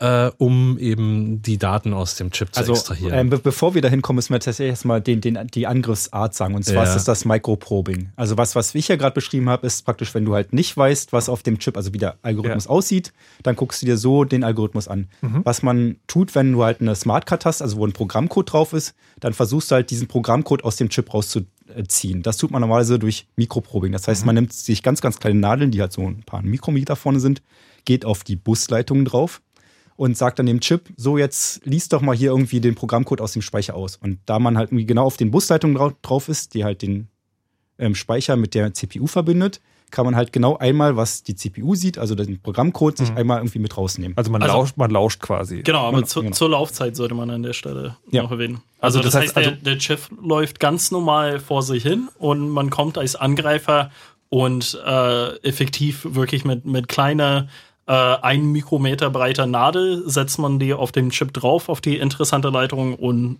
also schneidet sozusagen die, die äh, Kommunikation mit. Und hat dann praktisch den, den Programmcode ausgelesen. Ah, okay, also sagen, was du erst beschrieben hast mit dem Sandpapier, das ist sagen, da läuft der Chip nicht, sondern man trägt den Schicht für Schicht genau. ab. Also der ist dann auch kaputt. Und baut ihn an und danach ist er kaputt. So, genau. dieses Probing ist im laufenden Betrieb, steche ich also Nadel in die Leitung und lausche dann, was für elektrische Impulse Richtig, rauskommen. Genau. Und, Aber das eine ist nicht ohne, ohne, also eigentlich als Angreifer macht man den ersten Schritt, den man macht, ist schon solche Bilder von dem Chip zu machen. Ja, man, muss, um, man muss, ja wissen, welche Leitung interessant genau. ist. Genau. Und da, dafür muss man diese ganze, diese, muss man sämtliche Leitungen und Transistoren reverse engineeren und sich ganz genau anschauen, wo sind welche Funktionen implementiert auf mhm. dem Chip, dass man später dann ganz genau die Koordinaten kennt, wo man eben mit seiner Nadel auch drauf muss, um mitzuschneiden, was darüber gequatscht wird oder um eventuell selber irgendwas äh, das heißt, man macht erst eine Autopsie von dem Chip und dann macht man es am lebenden Objekt. Ganz genau. genau.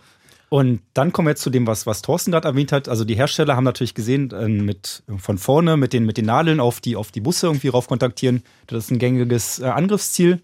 Und so der nächste Schritt, also die nächste Gegenmaßnahme dagegen ist, dass wir halt irgendwie auf die Oberseite dann sowas wie Meshes oder Shields aufgebracht haben. Das heißt, sie haben aktive Elemente, die verhindern, dass du halt mit der Nadel von oben auf diese Busleitungen drauf kontaktierst. Also wenn die dann kaputt, die müsste man dann kaputt machen für diesen ja. Zweck und dann bilden sie sich ein, dass sie das ganz sicher auch bemerken, dass dieses, äh, dieses Schutzschild zerstört wurde. Dann wird quasi, ja, nicht, man kann nicht sagen, da wird ein Alarm ausgelöst, aber Na, dann funktioniert doch. der Chip halt so in der Form nicht mehr. Genau, und wird einfach das interessante Material gelöscht. Also genau. genau. geht dann was kaputt oder ja. wird dann so eine ja, kleine also, Säureblase ausgelöst? Nee, und wenn sehr viele Chips beim nächsten Mal hochfahren, äh, fangen sie tatsächlich an, sozusagen das komplette Speicher mit Nullen zu beschreiben. Also die okay. vollständige Information auf dem Chip zu löschen. Also auf jeden Fall für den Angreifer geht der Chip dann kaputt. Also du hast halt kein, keine Chance mehr, dann irgendwie die sinnvollen Informationen rauszukriegen. Aber ich meine, es gibt auch andere Sensoren, die man, die vielleicht sehr, nur, nur damit der Hörer äh, sozusagen sieht oder ja. hört, äh, was, wie, wie krass diese Gegenmaßnahmen sind. Also ein Beispiel ist,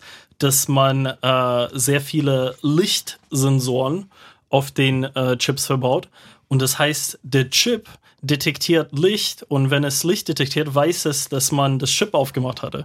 Und diese ganze Chipfläche ist versehen dann mit Lichtsensoren, die nur dafür da sind, äh, sozusagen zu detektieren, dass der Chip aufgemacht wurde. Also das ist das Package, also die, dieses Verpackungsmaterial, dieses schwarze mhm. Epoxidblobbel, der außen rum ist. Ja. Das heißt, normalerweise ist es halt da dunkel in dem Chip. Ja. Wenn jetzt irgendwie plötzlich Licht dran kommt, dann weiß der Chip, ups, da hat jemand irgendwie das Paket, also das Package aufgemacht und irgendwie, dass es doch garantiert angreift, dann äh, lösche ich mal lieber den Interessanterweise kann der Hacker einfach im Dunkeln proben und das funktioniert tatsächlich. Naja, aber es geht natürlich auch noch anders. Ich meine, diese, diese Schutzmechanismen basieren am Ende ja auch nur wieder auf ein bisschen Logik. Das heißt, mhm. diese Sensoren oder diese Meshes, die äh, liefern irgendwo einen Input, der ist dann eben 0 oder 1.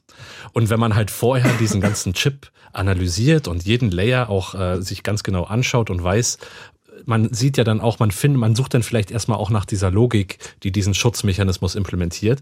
Und wenn man diese Logik dann auch ausschalten kann, dann kann einem das am Ende auch egal sein, ob man da irgendwas zerstört. Das Problem ist, normalerweise kann man es halt nicht ausschalten, weil man erst durch das Mesh durchgehen muss ja. von vorne. Aber jetzt kommen wir tatsächlich zur, zur Rückseite. Genau. ja, also eigentlich ist man. Halt, ja. eine Frage noch sozusagen: dieses, diese, die, also, die, also A, das Interesse an den Chips und B, diese Sicherheitsmaßnahmen. Ist das jetzt bei allen Chips, die sind überlegt? Also, keine Ahnung, der Prozessor in meinem Rechner, hat der sowas oder ist das wirklich vorbehalten nee. so ganz speziell? Ja, also interessanterweise sind die sicherste, die allersicherste Chips, die man auf dem Markt kaufen kann, sind diese blöde PTV-Karten, ja. die man, äh, Ach, echt? die man hat. Ja, okay. die sind wesentlich sicherer. Also, die haben äh, wenn man die äh, Sicherheitsmaßnahmen anschaut, dann haben die wesentlich mehr Sicherheitsmaßnahmen als jeder sozusagen ARM-System on Chip, ja. der in seinem Smartphone ist mhm. oder sein äh, Intel-Prozessor, die haben da eigentlich gar keine Maßnahmen, weil sie davon ausgehen, dass der Chip viel zu hochkomplex ist, dass jemand sich sozusagen die Mühe geben würde, äh, tatsächlich Transistor für Transistor da durchzugehen und die und interessante Und auch eigentlich viel zu uninteressant, weil tatsächlich genau. 100% des interessanten Informationsgehalts kommt aus der genau, Software, genau, ja. die auf genau. dem Prozessor genau. läuft. Und die Pay-TV-Branche hat schon sehr viel Geld verloren und die haben natürlich eine Motivation da auch. Ja, aber nur um, das, nur um das ein bisschen zu quantifizieren, also ich weiß, das eine, also ich meine, das sind so in den USA ist das die elfte oder zwölfte Generation von Pay-TV-Karten mhm. und alle Generationen zuvor wurden gehackt. Also das heißt, sie müssen elfmal neue Chips entwickeln, bevor sie eins gefunden haben, was jetzt einige, Tage, einige Jahre äh, überlebt hatte. Wie, wie, wie waren vorher so die Halbwertszeiten? Ja, also da gab es schon sehr schlecht, also es gab, es gab verschiedene Hacks, ja. Also es gibt vielleicht nur, weil die PTV-Branche äh, so eine so eine lebendige Geschichte hatte, sollte man auch, äh, also es gab auch diese Software-Bugs, da gab es, äh, man kann die Karten tatsächlich über äh, sozusagen die Funkverbindung, also über Satellit, auch patchen. Äh, beziehungsweise man kann, äh, was die PTV-Industrie auch tut, ist, dass sie, sie patchen ihre eigene Karten und äh, sie reverse engineeren die Karten, die die Piraten selber nachgebaut hatte.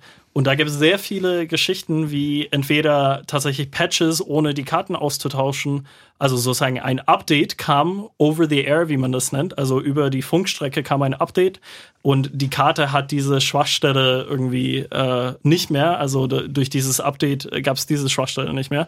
Aber was auch eine sehr große Industrie ist in, in der Pay-TV-Branche, ist, dass sozusagen Hacker auf Seite des Content-Anbieters bezahlt werden, um Fehler auf in der Softwareimplementierung von den Piratenkarten zu finden, damit sie sozusagen über die Funkstrecke ein, ein sozusagen eine Malware, also ein, ein Virus, irgendwas. Oder irgendein Exploit, der die Karte Genau. ausschaltet auf in einem bestimmten die, Zeitpunkt. Und da gab es sehr viele Geschichten. Zum Beispiel in den USA war, hieß es Black Friday äh, oder Black Thursday. Ich vergesse immer, wann die Super Bowl gespielt wird. Aber jedenfalls äh, war das, oder nee, Sunday müsste das sein. Fußball, Football wird ja immer an Sunday gespielt. Aber jedenfalls gab es da so einen schwarzen Tag für, für die ganze äh, Leute, die, die Piraten sind. Und äh, dann haben sie tatsächlich fünf Minuten bevor der Oh, Super Bowl angefangen hat, hat einer der großen Content-Anbieter sozusagen das letzte Stück von, von dieser Software, also von diesem äh, Exploit runtergeschickt, so dass alle Piratenkarten ausgeschaltet worden sind. Also eigentlich Also ökono ökonomisch voll unklug. Das hätte man Samstagnachmittag machen müssen, hätten nämlich die Leute schnell noch alle eine neue Karte gekauft. Aber egal. ähm, Aber es gibt auch bessere Beispiele. Also es gab auch Fälle, wo, wo die, die, diese Hacker, die für die Content-Industrie arbeiten, sie schalten alles aus, außer die Werbung. okay, da hatten Leute anscheinend viel Spaß. Kehren wir zurück zum Angriff auf den Chip. Also wir haben jetzt gerade festgestellt, sozusagen, den Chip kann man von oben sozusagen einmal aufsteifen angucken, dann kann man mit den Nadeln reinstechen ähm, und da gibt es Sicherheitsmechanismen, deswegen geht man jetzt von unten quasi ran. Genau. Also eigentlich sind heutzutage, also die, die alle Mechanismen, die bis heute entwickelt worden sind, äh, gehen eigentlich davon aus, dass der Angreifer von der aktive Seite des Chips äh, angreift. Das heißt, dass der Angreifer, also wie Starbucks schon sagte, auf der Seite, wo die Transistoren und alle Verbindungen sind. Warte, warte, warte, nur für unser Verständnis. Also ich, ich kenne den Chip so, also es gibt eine Leiterplatte, Genau. da ist ein Chip drauf und da ist es oben schwarz. Was ist da jetzt oben und unten? Nee, also, Also- wir, wir, wir, reden, wir reden von dem Silizium-Ding, was in Genau. dem schwarzen Teil drin ist. Also wenn Das man müsst ihr also- vielleicht dazu sagen. Ja, also wenn man, wenn Also, man eine Intel-Werbung gesehen hat, dann hat man viele Inder gesehen, die da rumlaufen mit großen sogenannten Wafer. Also das sind so, Ja. so große, ja, wie nennt man die? Also so Scheiben, Ja. auf denen äh, tatsächlich was glänzt, ja. Und es glänzt nicht gleichmäßig. Und es glänzt für die menschliche Auge nicht gleichmäßig, weil da tatsächlich äh, irgendwelche Strukturen angebracht worden sind. Also die Leiterbahn. Genau, die Leiterbahn und die sozusagen darunter sind die Transistoren. Aber was man in der Regel tut, um einen Halbleiter zu produzieren, ist, man nimmt eine Seite, ist egal wie, ist ein homogenes Material sozusagen, was man davor hat, also ein gleichmäßiges Material. Und man fängt an, auf einer dieser Seite, Seiten äh, sozusagen Material anwachsen zu lassen, indem man das chemisch auf die Oberfläche dampft. Also diese verschiedenen Schichten. Also Genau, die, die- die Leiterbahn, genau.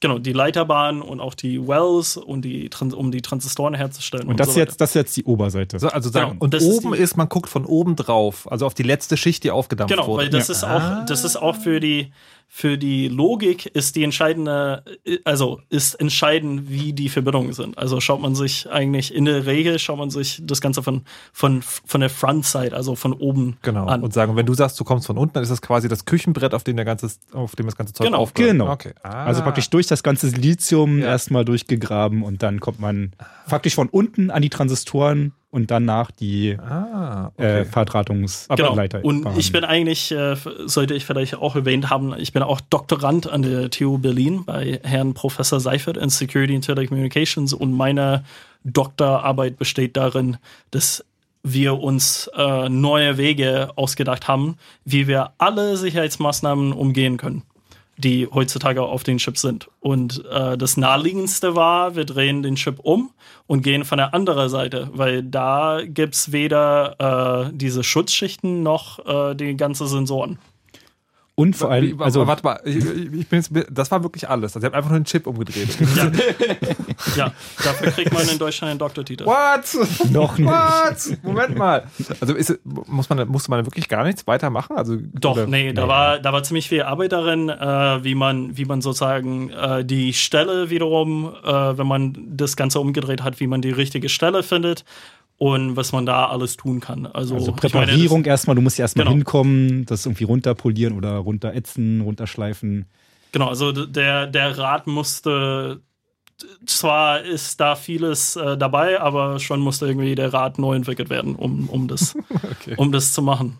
Also ist, ich will das nicht, äh, nicht nee, nee. so sagen, dass es so trivial ist, aber ist schon, ist schon erstaunlich. Äh, also Dimitri hat seinen, seinen Doktortitel dann auch wirklich verdient, wenn er ihn hat. Also aber, aber, aber sozusagen auf einer abstrakten Ebene ist es schon so, die, die clevere Idee war, das Ding einfach umzudrehen und dann war die Fleißarbeit sozusagen zu realisieren, wie man das, wie man das Genau, also die, die Methoden, die bisher existiert haben, so anzupassen, dass sie auch für die Rückseite funktionieren. Ja. Okay. Und natürlich auch neue Methoden zu finden, die halt jetzt durch die Vorderseite nicht, nicht mehr gehen. Genau. Also, das war alles Thema in, in meinem Talk. Aber um vielleicht das Ganze so, so auf den äh, oder in einem Satz zusammenzufassen, eigentlich, äh, was man, man hat sich, wenn man vor allem die, die Literatur, die wissenschaftliche Literatur dazu anschaut, von vor vielen Jahren, äh, haben viele gedacht, dass das alles unmöglich ist. Und das war umso mehr sozusagen, das war erstaunlich, wie einfach das eigentlich ist und was für eine große Bedrohung das eigentlich für die ganze Industrie ist, weil sie sind darauf äh, völlig unvorbereitet. Ja, also wie, wie erschreckend ist, es gibt auch tatsächlich nicht wirklich eine Möglichkeit, da jetzt Gegenmaßnahmen ähm, zu äh, initialisieren. Also ich meine, so bei, bei der Vorderseite, da gab es halt irgendwie, da machst du halt irgendwie Meshes oder Sensoren. Da kann man sich halt alle möglichen sinnvollen Sachen vorstellen. Bei der Rückseite ist halt tatsächlich sehr schwierig, sich auch nur, also wir haben natürlich auch drüber nachgedacht, wie kann man das jetzt irgendwie verhindern, dass wir das mhm. tun. Und so richtig coole Ideen hatten wir einfach nicht die, gehabt. Um das, um das kurz zusammenzufassen, eigentlich funktioniert der Chip nur, also die, die Halbleiter, die Chips, werden so hergestellt, dass da tatsächlich nur auf eine Seite sozusagen Material anwächst. Ja.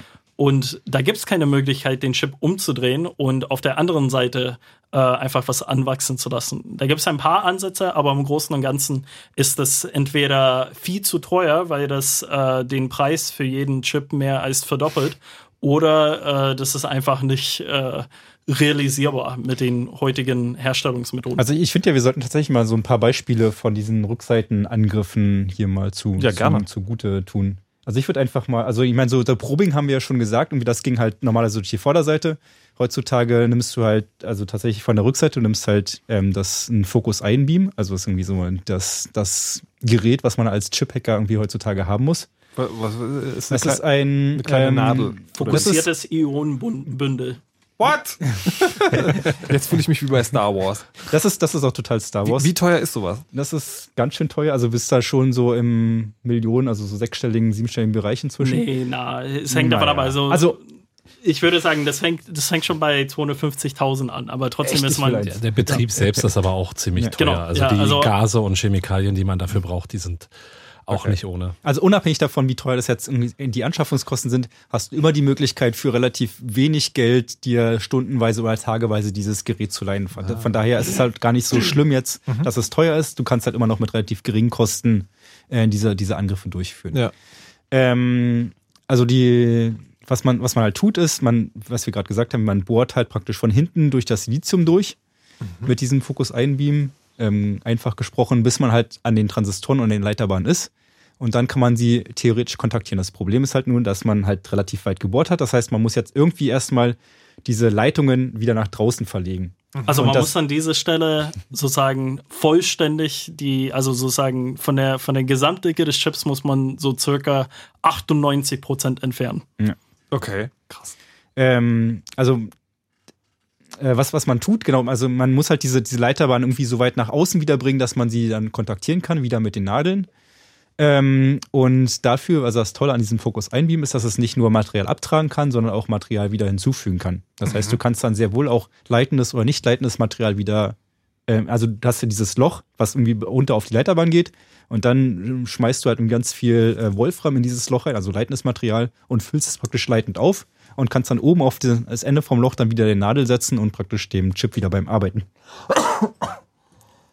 Also du, du, kannst sozusagen auch diese Verbindung äh, sehr viel, sehr viel größer machen. Also obwohl die sozusagen dieses, dieses äh, Loch, was man äh, durchbohren muss, bis man, bis man an den Transistoren und Leiterbahnen kommt, ankommt, äh, obwohl das äh, sozusagen wirklich in Nanometer-Bereich sein wird, kann man das wirklich, indem man äh, dann leitfähiges Material abscheidet und äh, eine Verbindung sozusagen nach oben, also in dem Fall weit nach unten zieht, äh, kann man kann man dann äh, sich diese, also ist es realistisch. Also man kann mit solchen Angriffen tatsächlich auch die äh, neueste Technologien, also die neueste äh, Chips äh, angreifen, die sowas wie 22 Nanometer sind. Man muss nur den, die passende Gerätschaften dazu haben, die einem diese Arbeit ermöglichen. Okay, jetzt äh, sagen wir mal, abgesehen von, von Pay-TV-Karten, wo ist denn sowas noch interessant? Ähm, die, die Hüstel-Taste. Ähm, also zum Beispiel Identifikationsdokumente, ähm, also E-Pass, E-Perso, da zum Beispiel, oder Wegfahrsperren, also überall, wo halt mit Sicherheit und Mikrochips gearbeitet wird, Zugangskarten, also in, in allen Bereichen. Okay, das ist, also würdet ihr sagen, das ist tatsächlich sagen auch auf eine Art und Weise realisierbar, dass man ähm, da, dass das also jemand, der Interesse daran hat, das wirklich sozusagen für sich auch organisieren kann? Also ihr habt gerade ähm. gesagt, irgendwie teures Gerät, man kann es aber irgendwie mieten. Also ist das jetzt so ein, so ein Jedermannsding oder seid irgendwie Starbuck, Dimitri und Thorsten genau die drei Leute in Deutschland, die sowas können? Also es können tatsächlich nicht so wirklich viele, aber ähm, wenn jemand Interesse hat, dann kann er schon mit ähm, keine Ahnung, ein bisschen Aufwand, also ein bisschen finanziellen Aufwand, beziehungsweise mit einem, so als, als Uni, so als ähm, Diplomarbeit oder Dissertation auf jeden Fall ist das irgendwie ohne Probleme möglich, liegt das halt, zu machen. Liegt halt an deiner Motivation. Ja. Was willst du erreichen? Also ich denke, man kann das gar nicht genau sagen, wie viele Leute es eigentlich gibt, äh, die diese Möglichkeit haben. Denn ich würde mal vermuten, dass die meisten, die diese Möglichkeit haben, damit nicht an die Öffentlichkeit gehen, weil sie damit nämlich auf dem Schwarzmarkt Geld verdienen am Ende. Aber was passiert denn zum Beispiel, wenn man, äh, wenn man, keine Ahnung, so ein, so ein Personalausweis dann irgendwie aufmacht und weiß, was da drin ist? Was kann man dann damit machen? So Na, du kannst, du kannst, ja. du kannst den, den, den Key extrahieren, der sicherstellt, dass die Bundesdruckerei diesen Ausweis ausgestellt hat. Mhm. Das heißt, du kannst dir deinen eigenen Ausweis ausstellen. Klonen. Mit, mit deinen Fingerabdrücken, mit deinem Bild. Und der sieht halt für jedes Lesegerät aus wie ein echter Ausweis. Also er ist offiziell ein echter Ausweis. Mhm. Und naja, ich meine, heutzutage man für, für Ausweisdokumente in Deutschland zahlt man knappe 10.000 Euro, also gefälschte. Von daher kann man da schon durchaus Geld mitmachen. Und da ist halt auch wieder keine Frage, dass man irgendwie jetzt mal für zwei Tage sich so ein FIP mietet, was dann irgendwie dann 2000 Euro kostet am Tag, weil du halt mit einem verkauften Dokument das Geld locker wieder drin hast. Und das Schlimme an diesen Dingern ist ja, dass von allen Stellen, also vom Hersteller, von den Politikern und allen Leuten, die das Ganze befürworten, suggeriert wird, dass alleine durch diesen Chip, diesen Sicherheitschip, der da drin ist, ist dieser Ausweis nicht zu fälschen, nicht zu klonen und macht alles sicherer. Und am Ende ich meine, am Ende kann man möglicherweise doch diesen Ausweis klonen und zwar wird das eben gerade genau dadurch begünstigt, dass da eben äh, Digitaltechnik mit drinne steckt, auf die man sich dann eben blind verlässt, weil alle sagen, man kann sich und muss sich auch blind darauf verlassen. Also, das, also, weil das, das, das sind einmalige Kosten, von denen wir reden. Also das ja. heißt, das machst du einmal, das macht irgendjemand auf der Welt ja. einmal, extrahiert diesen Key und wenn er diese Information freigibt, kann halt jeder Arsch sich einen Ausweis machen. Ja, also man, es ist wirklich äh, ein ganz wichtiger Punkt, der auf jeden Fall äh, klar rüberkommen muss. Also das ist, man hat diese Kosten nur einmal und jeder weitere Ausweis, den man dann vielleicht klonen will, produziert, also hat halt weniger hohe Kosten zur Folge. Das geht dann halt später das geht, einfacher. Das geht, also das ist dann im Bereich von Euro ein paar tausend Euro. Ja. Ja. Naja, ein paar hundert.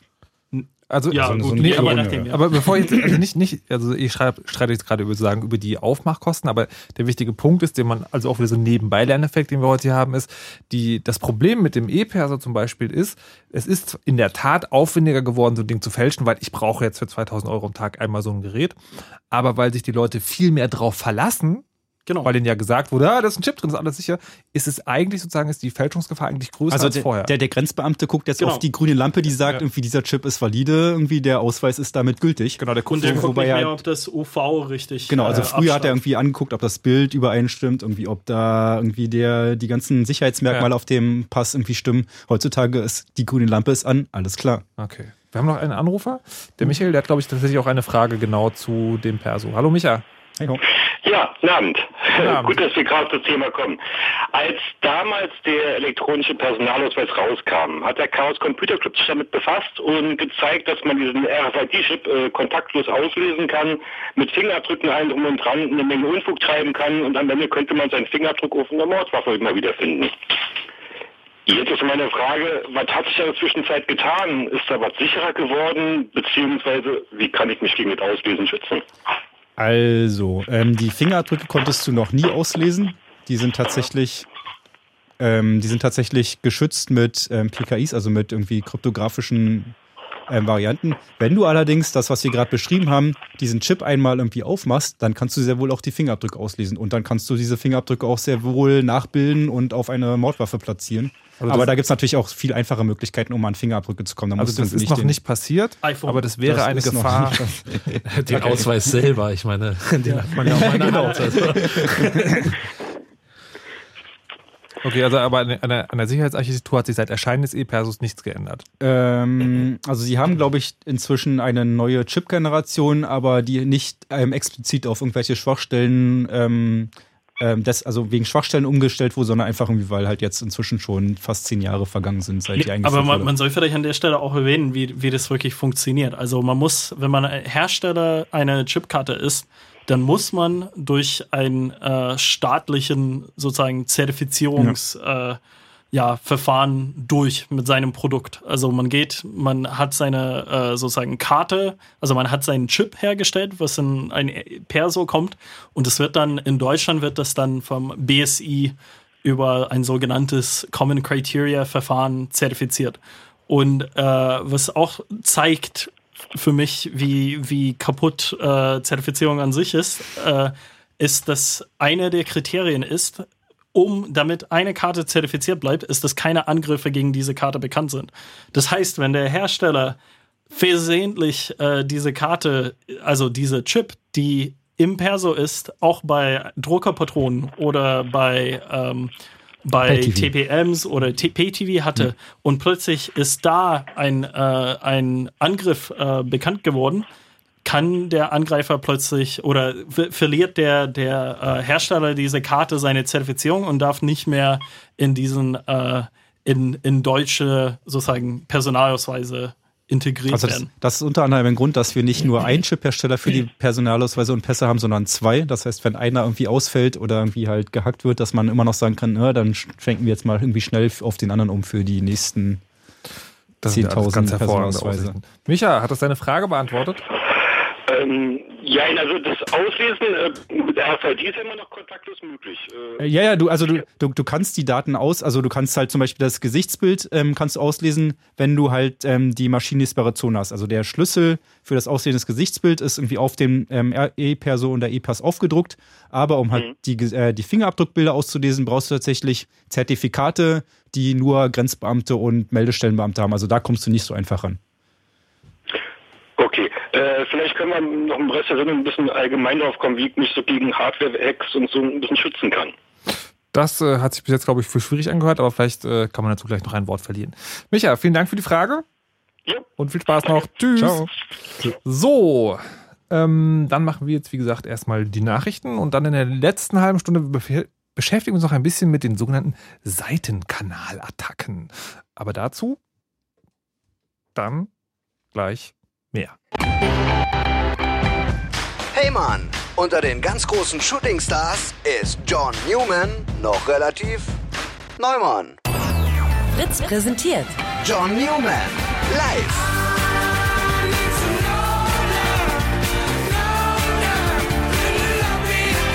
Mittwoch, 5. März. John Newman live im Huxleys Berlin.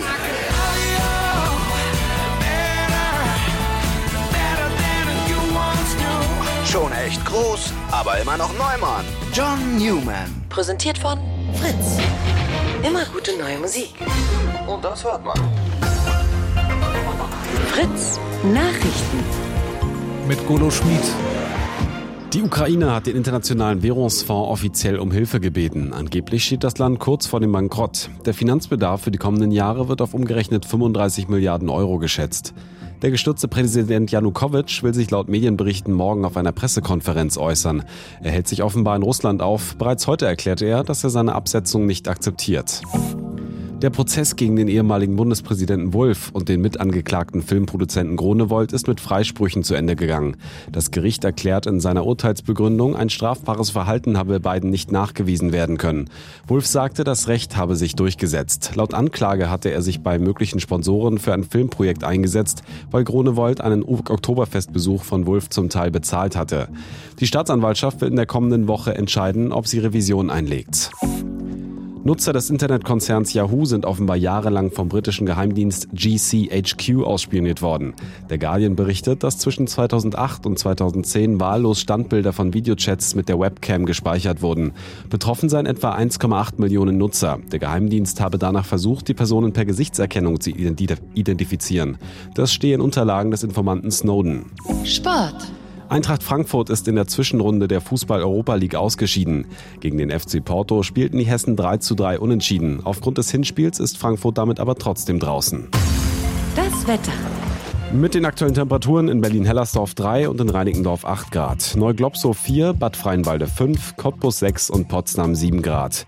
In der Nacht ist es überall ziemlich wolkig, Regen ist aber die Ausnahme. Die Temperaturen sinken auf 4 bis plus 1 Grad.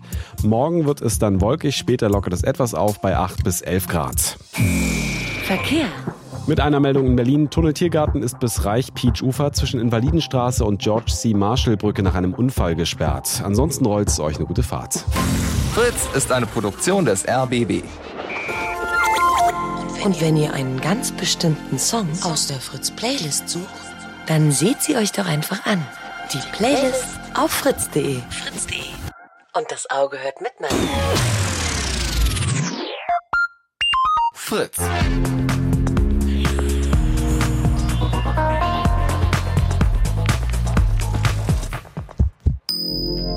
Blue Moon.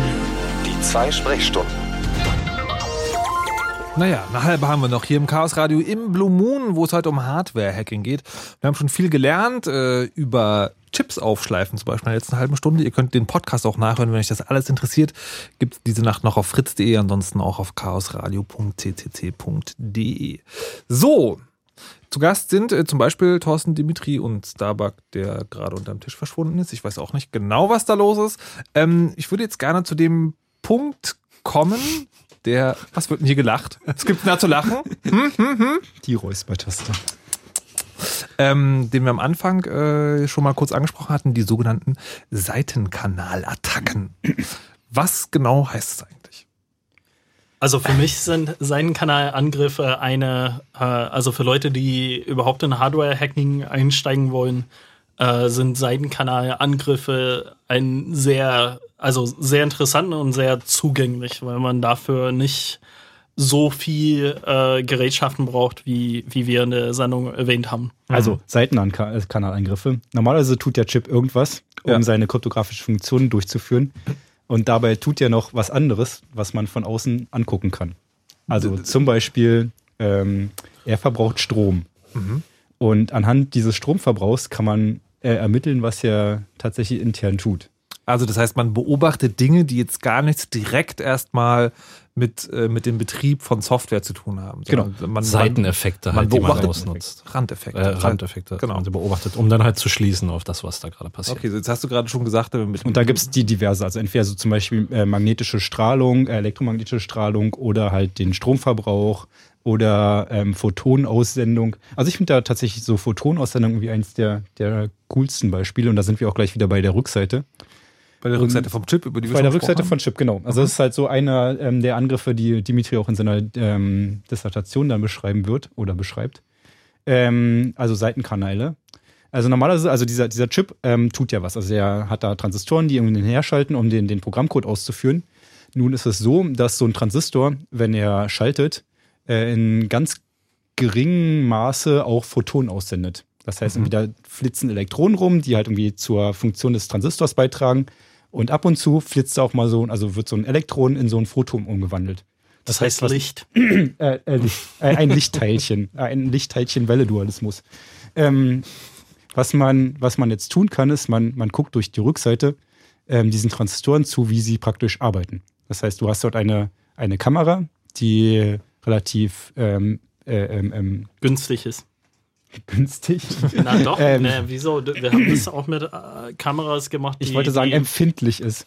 Gut. Ähm, also die, die halt tatsächlich so einzelne Photonen mehr oder weniger aufnehmen kann. Ja, Ähm, reden, und- reden wir dann wieder von so einem halben Millionen Dollar Gerät? Oder? Nee. Nö, wir sind da auf jeden Fall im wenige Drei- tausend 3000 Euro-Bereich. bis 5000 genau. Euro. Ist, Also was man eigentlich in der Regel tut, wenn man wirklich solche Seitenkanalangriffe äh, machen möchte, ist, man kauft aus dem Astronomiebereich einer Kamera und die passende Mikroskopoptik dazu. Also das okay, Gewinde ja. sozusagen da kann man, kann man, äh, ist standardisiert, also kann man auch ein sozusagen Mikroskopobjektiv da dran schrauben. Und Astronomie ist so populär, dass man billig Infrarotkamera. Äh, genau, also das, das haben wir noch nicht dazu gesagt. Also es geht halt in dem Fall um Infrarotlicht, das man sich anguckt. Und deswegen ist irgendwie auch ganz toll, dass man irgendwie sich durch die Rückseite anguckt, weil halt Silizium, also das Trägermaterial, halt für Infrarotlicht durchsichtig ist. Das heißt, man sieht halt tatsächlich von hinten ja. irgendwie diesen Transistoren beim, also das ist halt so der Sinn von diesen Seitenkanälen, ähm, dass du halt die aktive, also die, die normale Funktion dieses Transistors ist, dass er irgendwie schaltet, bla bla, und ähm, zusätzlich macht er halt ab und zu mal noch was anderes. Ja. Und das andere, was er tut, ist halt dieses Photon aussenden, womit man dann halt im Endeffekt tatsächlich ähm, ähm, Schaltvorgänge sichtbar machen kann. Also das heißt, du kannst tatsächlich sagen, zu, welcher, zu welchem Zeitpunkt jetzt welche Transistoren gerade geschaltet haben oder welcher Speicherbereich gerade ausgelesen wurde. Und wenn man das tun kann, dann hat man natürlich äh, ein, ein Feld von Informationen, womit man sozusagen den, den gesamten Chip mehr oder weniger irgendwie blank vor sich liegen hat. Also dass man ihm, ihm alles ähm, extrahieren kann. Und dann muss man so sagen, muss man gar nichts mehr reinstecken, aufschleifen, sondern man macht einfach nur das Licht aus und die Kamera an. Im Endeffekt ist das genau so, ja. Das ist ja großartig. Gibt es noch mehr? Das hört sich nach einem spannenden Bereich an. Also ich habe äh, zum Beispiel, oder andersrum, Frage, ich habe neulich gehört, ähm, man kann Chips dabei zuhören, wie sie Kryptographie entschlüsseln. Genau. Also Und zwar indem man ein Handy daneben legt. Genau, also das wurde auch letztens äh, gezeigt, dass es tatsächlich machbar ist. Und äh, also es gibt tatsächlich der, der abhängig von der Berechnung, die gerade auf äh, dem Chip stattfindet, kann man von der, von sozusagen, man, man kann auch dieses Effekt mit den, ähm, mit, äh, wenn, wenn ein Handy klingelt, hört man plötzlich durch die äh, Autolautsprecher, äh, wie das Handy klingelt. Also gibt es Frequenzen, die irgendwie im, auch äh, im hörbaren Bereich sind. Mhm. Und äh, genauso ist das auch mit der Kryptographie teilweise. Da wird auch ein sehr geringer Teil äh, sozusagen von den Frequenzen abhängig von der Berechnung hört man auch. Und mhm. das heißt, wenn man, äh, je nachdem, was man für Frequenzen hört und von der Amplitude, also von der Stärke, von der Lautstärke der Frequenzen, kann man tatsächlich die Einsen und Nullen zurückrechnen. Aber also den, in den, den Key praktisch. Genau, in, in, den, ja. in den Fällen, äh, man sollte das auch erwähnen, das ist auch ein Grund, warum man äh, heutzutage Kryptographie in Hochsicherheitssystemen in Hardware tatsächlich realisiert, weil man da solche Problematiken viel besser unter Kontrolle hat, wenn man sie tatsächlich als Transistoren realisiert und nicht mehr als Software. Also wir, wollten, wir wollten ja coole Beispiele bringen, ja. irgendwie für Seitenkanäle, ähm, wo man jetzt mal ein bisschen vom Chip weggeht und so ein bisschen anschaulicher und, und greifbarer hat. Ähm, eine Tastatur. Mhm. Eine Tastatur dient dazu, irgendwie deinen Key einzutippen, irgendwie deiner Freundin zu schreiben und was auch immer.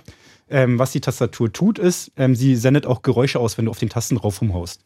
Ähm, was es jetzt als Seitenkanal gibt oder als, als Seitenkanalangriff gibt, du hast ein Telefon, dich ruft jemand an, du legst irgendwie dein, dein Handy oder dein, dein Hörer neben das Telefon und redest mit ihm, während du tippst. Er sagt dir, gib mal dein Passwort ein, tippst dein Passwort auf der Tastatur ein. Die Tastaturanschläge selber ähm, verraten dem am anderen Ende des Telefons sitzenden, welche Tasten du gerade gedrückt hast, weil halt jede Taste ein bisschen anders klingt, wenn man sie drückt. Das ist halt so ein, so ein klassischer Seitenkanal über Audio, wo man halt tatsächlich ähm, so ganz einfache Sachen ähm, extrahieren kann, wie Aber nur um das, um das Beispiel weiterzuführen, es gab auch ein sehr schönes Paper, dass jeder Smartphone heutzutage ein Gyroskop drauf hat.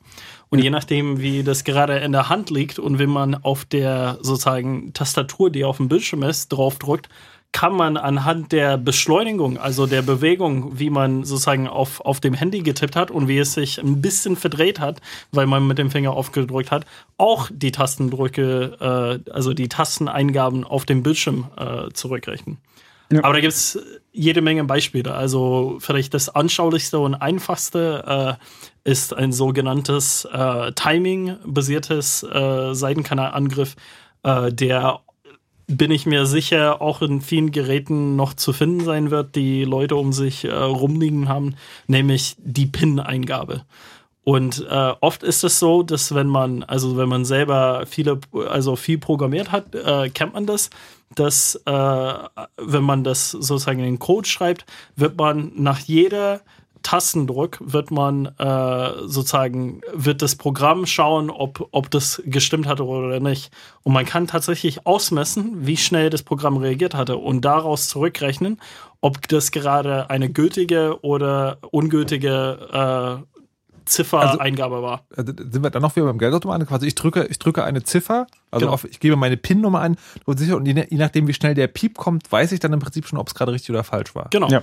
Und dann kann ich äh, sozusagen anfangen, die PIN-Nummer zu raten. Und vorhin habe ich ja schon gelernt, wenn ich den Stromzufuhr des Geldautomaten kontrolliere, kann ich dann noch verhindern, dass er mein das sperrt, wenn ich so oft falsch gerate. Genau. Hm. Stark vereinfacht hm. dargestellt. Nee, na, klar, stark vereinfacht dargestellt, aber dann braucht man sagen, dann braucht man nicht mehr so viele Versuche, dann, weil ich meine, es gibt nur zehn Ziffern und die erste habe ich dann relativ schnell raus. Und dann die zweite und die dritte, dann die vierte. Also Krass. du musst halt nicht mehr 10.000 Mal ja. versuchen, sondern tatsächlich dann pro Stelle zehnmal. Ja, zehnmal. Da wäre übrigens eine Gegenmaßnahme, die auch tatsächlich äh, angewandt wird von den Programmierern dieser Software in diesen Chips, dass man eben auch ran, also zufällige Delays einbaut zwischen verschiedenen Tastendrücken. Also das wäre halt äh, eine mögliche Maßnahme, um so eine zeitbasierten mhm. Side-Channel-Angriff Oder, halt oder tatsächlich erstmal komplett die vierstellige PIN-Eingabe abwartet und dann halt diese gesamte vierstellige Zahl einmal vergleicht und genau. nicht halt jede Ziffer einzeln. Am Ende, ist, am Ende ist es wieder irgendwie ein, ein Programmierfehler. Also ja. ja. nicht zu Ende gedacht. Genau, wir kommen nicht, doch nicht von der Software ganz weg. Ärgerlich. jetzt gibt es hier noch in der, äh, in, in, in der Liste von Dingen, die für mich interessant klingen, äh, den Stichpunkt Sensoren täuschen. Also für mich, ich dachte, das äh, würde für mich in die Kategorie fallen. Ich glaube, also zumindest so wie ich äh, Sensoren verstanden habe, waren das auch die Angriffssensoren, die wir als Gegenmaßnahmen erwähnt ah, haben. Aber ich meine, nur um dieses Beispiel ein bisschen äh, nochmal vielleicht anders darzustellen, äh, ist eigentlich auch das, was äh, Thorsten vorhin sagte. Es geht auch, dass man auf einem Chip oder in einem Sicherheitssystem äh, oder auf einem, äh, sagen wir mal, nehmen wir mal an, äh, man hat sowas wie, wie ein iPhone, äh, wo, wo mittlerweile ein Fingerprint-Sensor ist. Man weiß ja nicht, von wo der Signal, also man, man, Apple sagt einem ja nicht, von wo das Signal ausgesendet wird, dass der Fingerabdruck anerkannt wurde. Es kann durchaus sein, dass der, dass das an irgendeiner Stelle passiert, auf, auf äh, sogar auf dem PCB vom iPhone, also auf dem, auf der Platine wo, wo die ganze Chips zusammen verdrahtet sind, dass man da äh, den sozusagen einen gültigen äh, Fingerprint gegebenenfalls vortäuschen kann. Ich glaube nicht, dass Apple so gravierende Fehler gemacht hat, aber dieser, dieser, dieser Fehler mit, mit dem äh, Zertifikaten war doch ziemlich schlecht. Du meinst halt irgendwie, um jetzt ausgeschaltet. ähm, äh, um es nochmal vereinfacht darzustellen, praktisch hinter der Vergleich irgendwie ist der aktuelle Fingerabdruck mit dem irgendwie in der Datenbank gleich, dann ist ja irgendwie die Abfrage ja oder nein, dass genau, man dahinter genau, praktisch genau. dieses eine Bit dann irgendwie ja. umändert. Okay. Dann haben wir noch Sicherheit, nee, Sicherungen löschen. Ähm, das, das fand ich ja ganz gut. Weil also Sicherung kenne ich halt von zu Hause, ne? Irgendwie, wenn im Bad das Licht ausgeht, dann. Stand da wirklich Sicherung in der Liste? Da steht Fuses. Fuses. Also, Fuses, das sind halt, das sind so Schutzmechanismen von äh, Mikrocontrollern, die verhindern sollen, dass man ähm, bestimmte Daten aus so einem Chip oder aus dem Speicher wieder auslesen kann. Also mhm. äh, wer sich mal mit Mikrocontrollern ein bisschen befasst hat, der weiß, dass man mit Programmieradaptern oder sonst was für Mechanismen eben seine programmierte Firmware in diesen Mikrocontroller reinflashen kann. Also man speichert diesen, diesen Binärcode auf diesem Chip und ähm, man kann ihn auch wieder auslesen. Und durch diese Fuses, also diese Sicherungen, kann man diesen Chip nochmal auf einem Niveau konfigurieren und ähm, Sicherheitsmaßnahmen aktivieren, die zum Beispiel verhindern, dass man diesen Code wieder auslesen kann. Weil wir wissen ja, dass äh, Hacker, die irgendwelche Geräte und äh, ja, äh, Gadgets irgendwie sich anschauen wollen, die wollen vor allen Dingen versuchen, an diese, an diese Firmware zu kommen, also an dieses, an diese, an diese Binary-Files. Und ja, dafür setzt man dann eben diese Fuses, dass es auf dem einfachen Wege eben nicht möglich ist. Das heißt, man muss dann eben schon wieder einen sehr viel höheren Aufwand betreiben, um diesen Schutzmechanismus noch auszuhebeln oder ja, zu umgehen. Und da gibt's eben auch entsprechend ähm, Möglichkeiten, diese Fuses neu zu konfigurieren. Und da gibt's halt ja das können halt Implementierungsfehler sein in der Logik, dass man das, dass man vielleicht den Chip selber nicht mal kaputt machen muss oder aufmachen muss, um dann dort, ähm, was ich mit bestimmtem Licht auch noch reinzuleuchten, aber ja, eben hardwareseitige Angriffe gegen diese Chips, um halt einmalig an diese Firmware ranzukommen. Äh, da gibt's halt einige Mechanismen, die sicher Dimitri auch äh, äh, besser beschreiben kann, weil er das halt äh, häufiger tut. Also bei, bei der Hardware, bei der Hardware kann man sagen, mit dem FIP geht das auf jeden Fall immer. Ja. Also du kannst einfach mit so einem FIP ja, alles machen und mit, so mit Kanonen auf Spatzen schießen. bei, bei Fuses finde ich auch äh, sehr interessant oder ist ein interessantes Beispiel dafür, dass auch viele, also Fuses sind äh, in der Regel etwas, wo du vom Werk aus äh, einmalig äh, also es kann, es gibt auch Fuses, wo man sie mehrmals äh, überschreiben kann, aber es gibt auch einmalige Fuses und einmalige Fuses werden oft benutzt, um beispielsweise pro Karte eine, einen anderen Schlüssel zu speichern. Also in, in der PTV-Karte zum Beispiel ist es oft so, dass der, der Schlüssel, die diese Karte eigentlich enthält, in Fuses äh, gespeichert wird. Und genauso bei Xbox oder Wii und sonst was. Also ein einmalig ähm, schreiben heißt in dem Fall, dass sie halt dann ähm, durch hohen Strom äh, anlegen praktisch die, die Sicherung durchbrennen lassen. Also wie eine normale Sicherung, da wird halt einfach Strom angelegt, dann ist es durchgebrannt, das repräsentiert dann eine Null, wenn es nicht durchgebrannt ist, ist es eine Eins. Mhm. Genau. Weniger. Und was man dann tun kann, ist, wenn man diese Stelle identifiziert hat auf dem Chip, kann man äh, tatsächlich auch mit einer Probing-Nadel dahin gehen und den Ausgang des Fuses, also wo, wo die Logik, wo die 1 oder 0 aus diesem Fuse rausfällt, kann man sie treiben.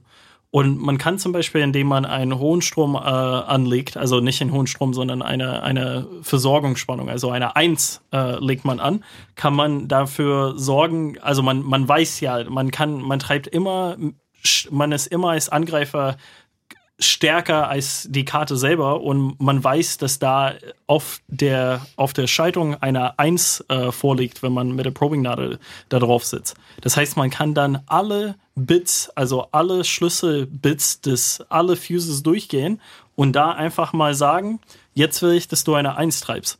Und was man dabei tut, ist, man schaut, also wo wir zurück bei, also wo wir wieder bei Seitenkanalangriffen sind, man guckt, ob der, ob der, die Nachricht, die man aus der Karte bekommt, sich verändert hat. Weil wenn sie sich verändert hat, weiß man, dass ein Bit gekippt ist. Und da man weiß, dass das Bit auf 1 gesetzt worden ist, wenn es sich gekippt hat, weiß man, dass das eine 0 vorher war. So kann man das sozusagen dann äh, langsam rausfinden. Genau.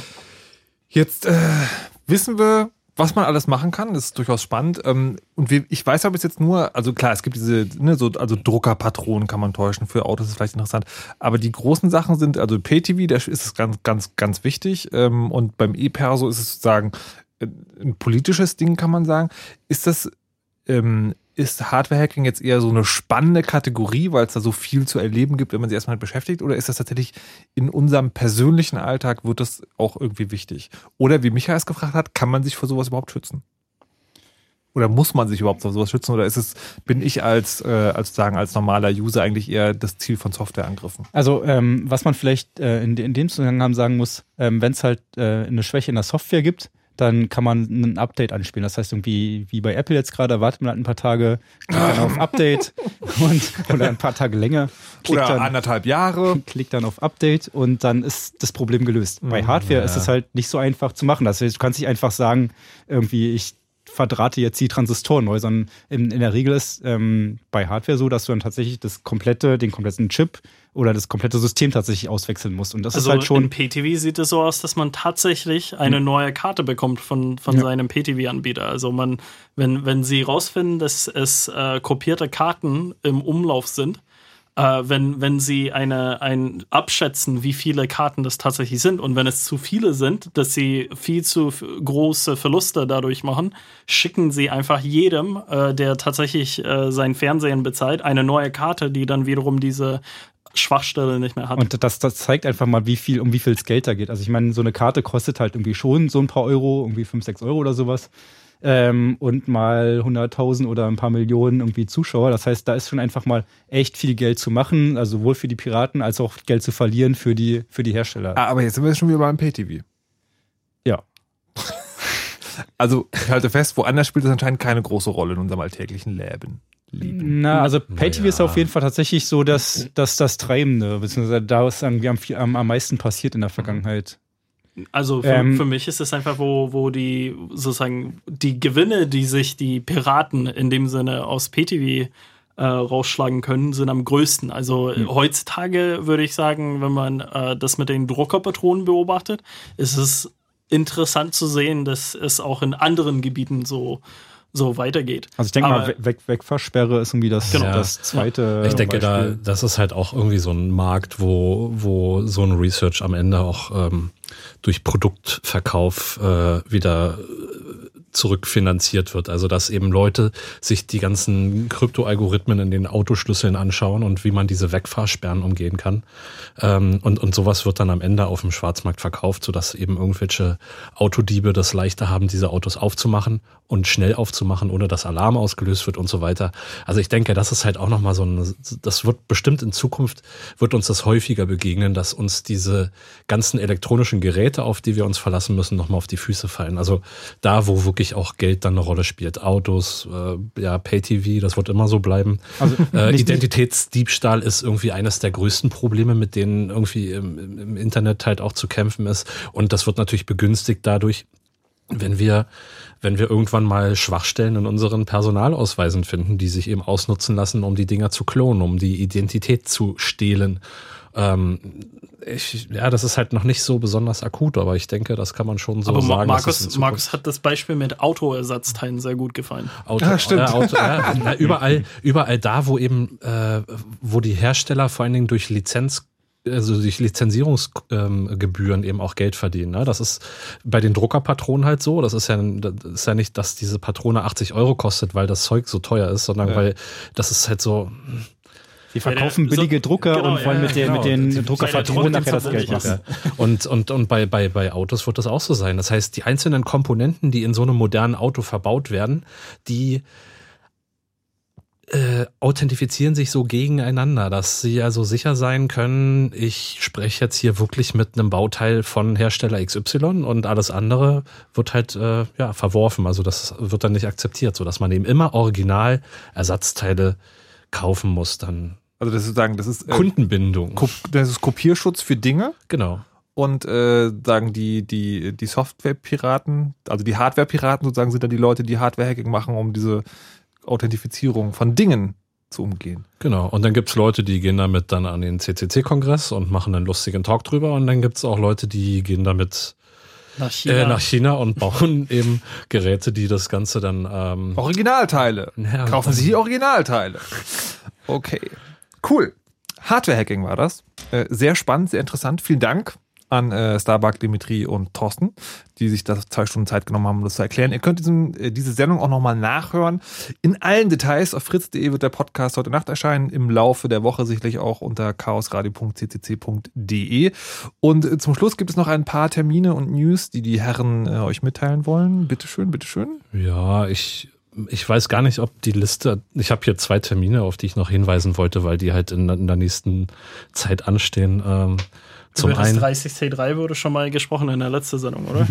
Aber jetzt sind auf jeden Fall alle Videos äh, im Internet, die sollte man sich alle Ach, stimmt, anschauen. ich muss noch Videos gucken. ja, also wenn ihr zum Beispiel den Talk von äh, Dimitri sehen wollt, ähm, der halt genau über dieses Ding nochmal ganz ausführlich gesprochen hat, das kann man sich zum Beispiel antun. Und es gibt auf der Website jetzt alle, alle Talks in allen, nicht in allen Sprachen, aber sozusagen mit, in Bild und Ton. So rum. So, was waren die noch, die beiden Termine? Genau, wir haben im Ostern natürlich wieder die Easter Hack. Die findet äh, vom 18. bis zum 21. April in Stuttgart statt. Und da kann man sich ja jetzt schon mal langsam bemühen, äh, sich die Reise und äh, was ich etwaige Vorträge, die man vortragen möchte, vorzubereiten. Was, was ist Easter Hack? Ganz kurz? Nur, das ist eine kleine Veranstaltung vom Das ist der, der Kongress in Klein. Genau. Ah ja. Also sehr gemütlich, ein paar hundert Leute, nette Lokalität und aber ein Stück. Chunk. ja. Okay. Und ähm, die Camping-Fanatiker unter euch freuen sich sicherlich über das Camp Plus Plus, das im letzten Jahr unter dem Namen Camp Zero stattfand, und zwar in Ungarn. Ähm, das ist zwar noch eine Weile hin, das findet vom 21.08. bis 24.08.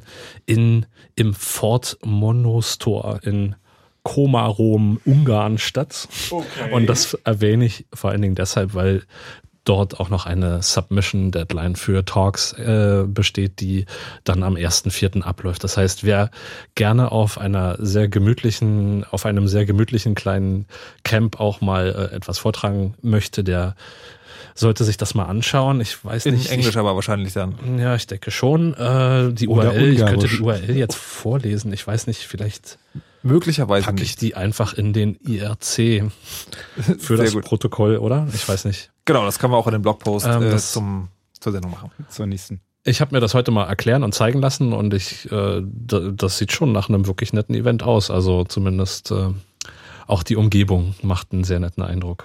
Also im Sommer mal draußen sitzen und trotzdem hacken. Gibt's da auch Geht auch. Ich vermute.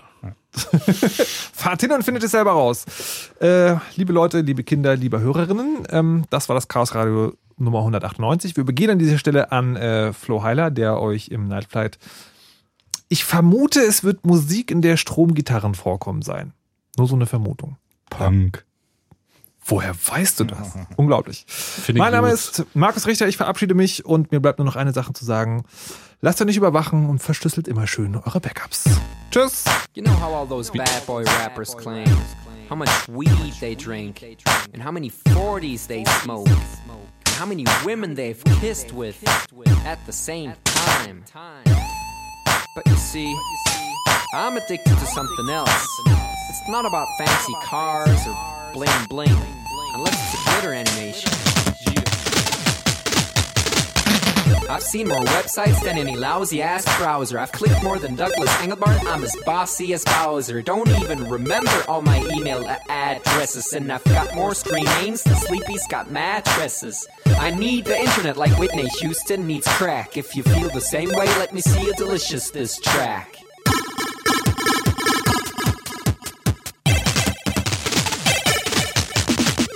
I spent more time online than Tim Berners-Lee. When I go to a club, it's mostly a surf club, you see. I've pal paid more money than you've got pictures on Flickr. They call me the Uber YouTuber, MySpace clicker. I love amateur homepages and dirt style design. The interweb's a ghetto full of gustatory crime. Cross your fingers, make your hand look like a W and holla website.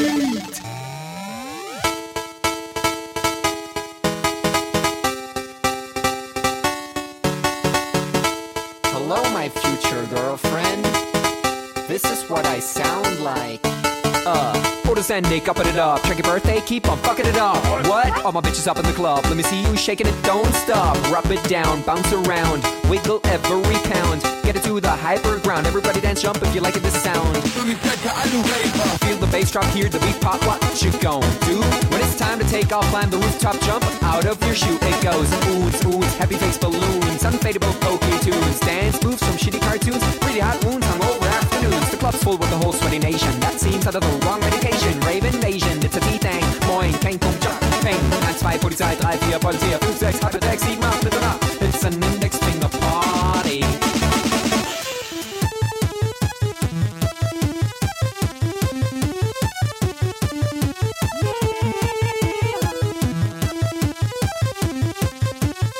Yeah. Come on, our users holla website. Even your users holla website. Everybody come on, holla website.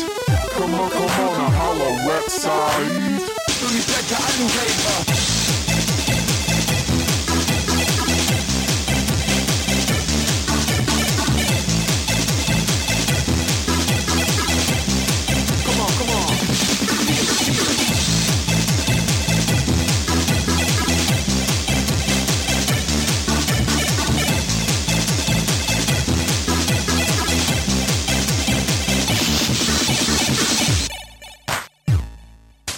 forget I'm in your extended network.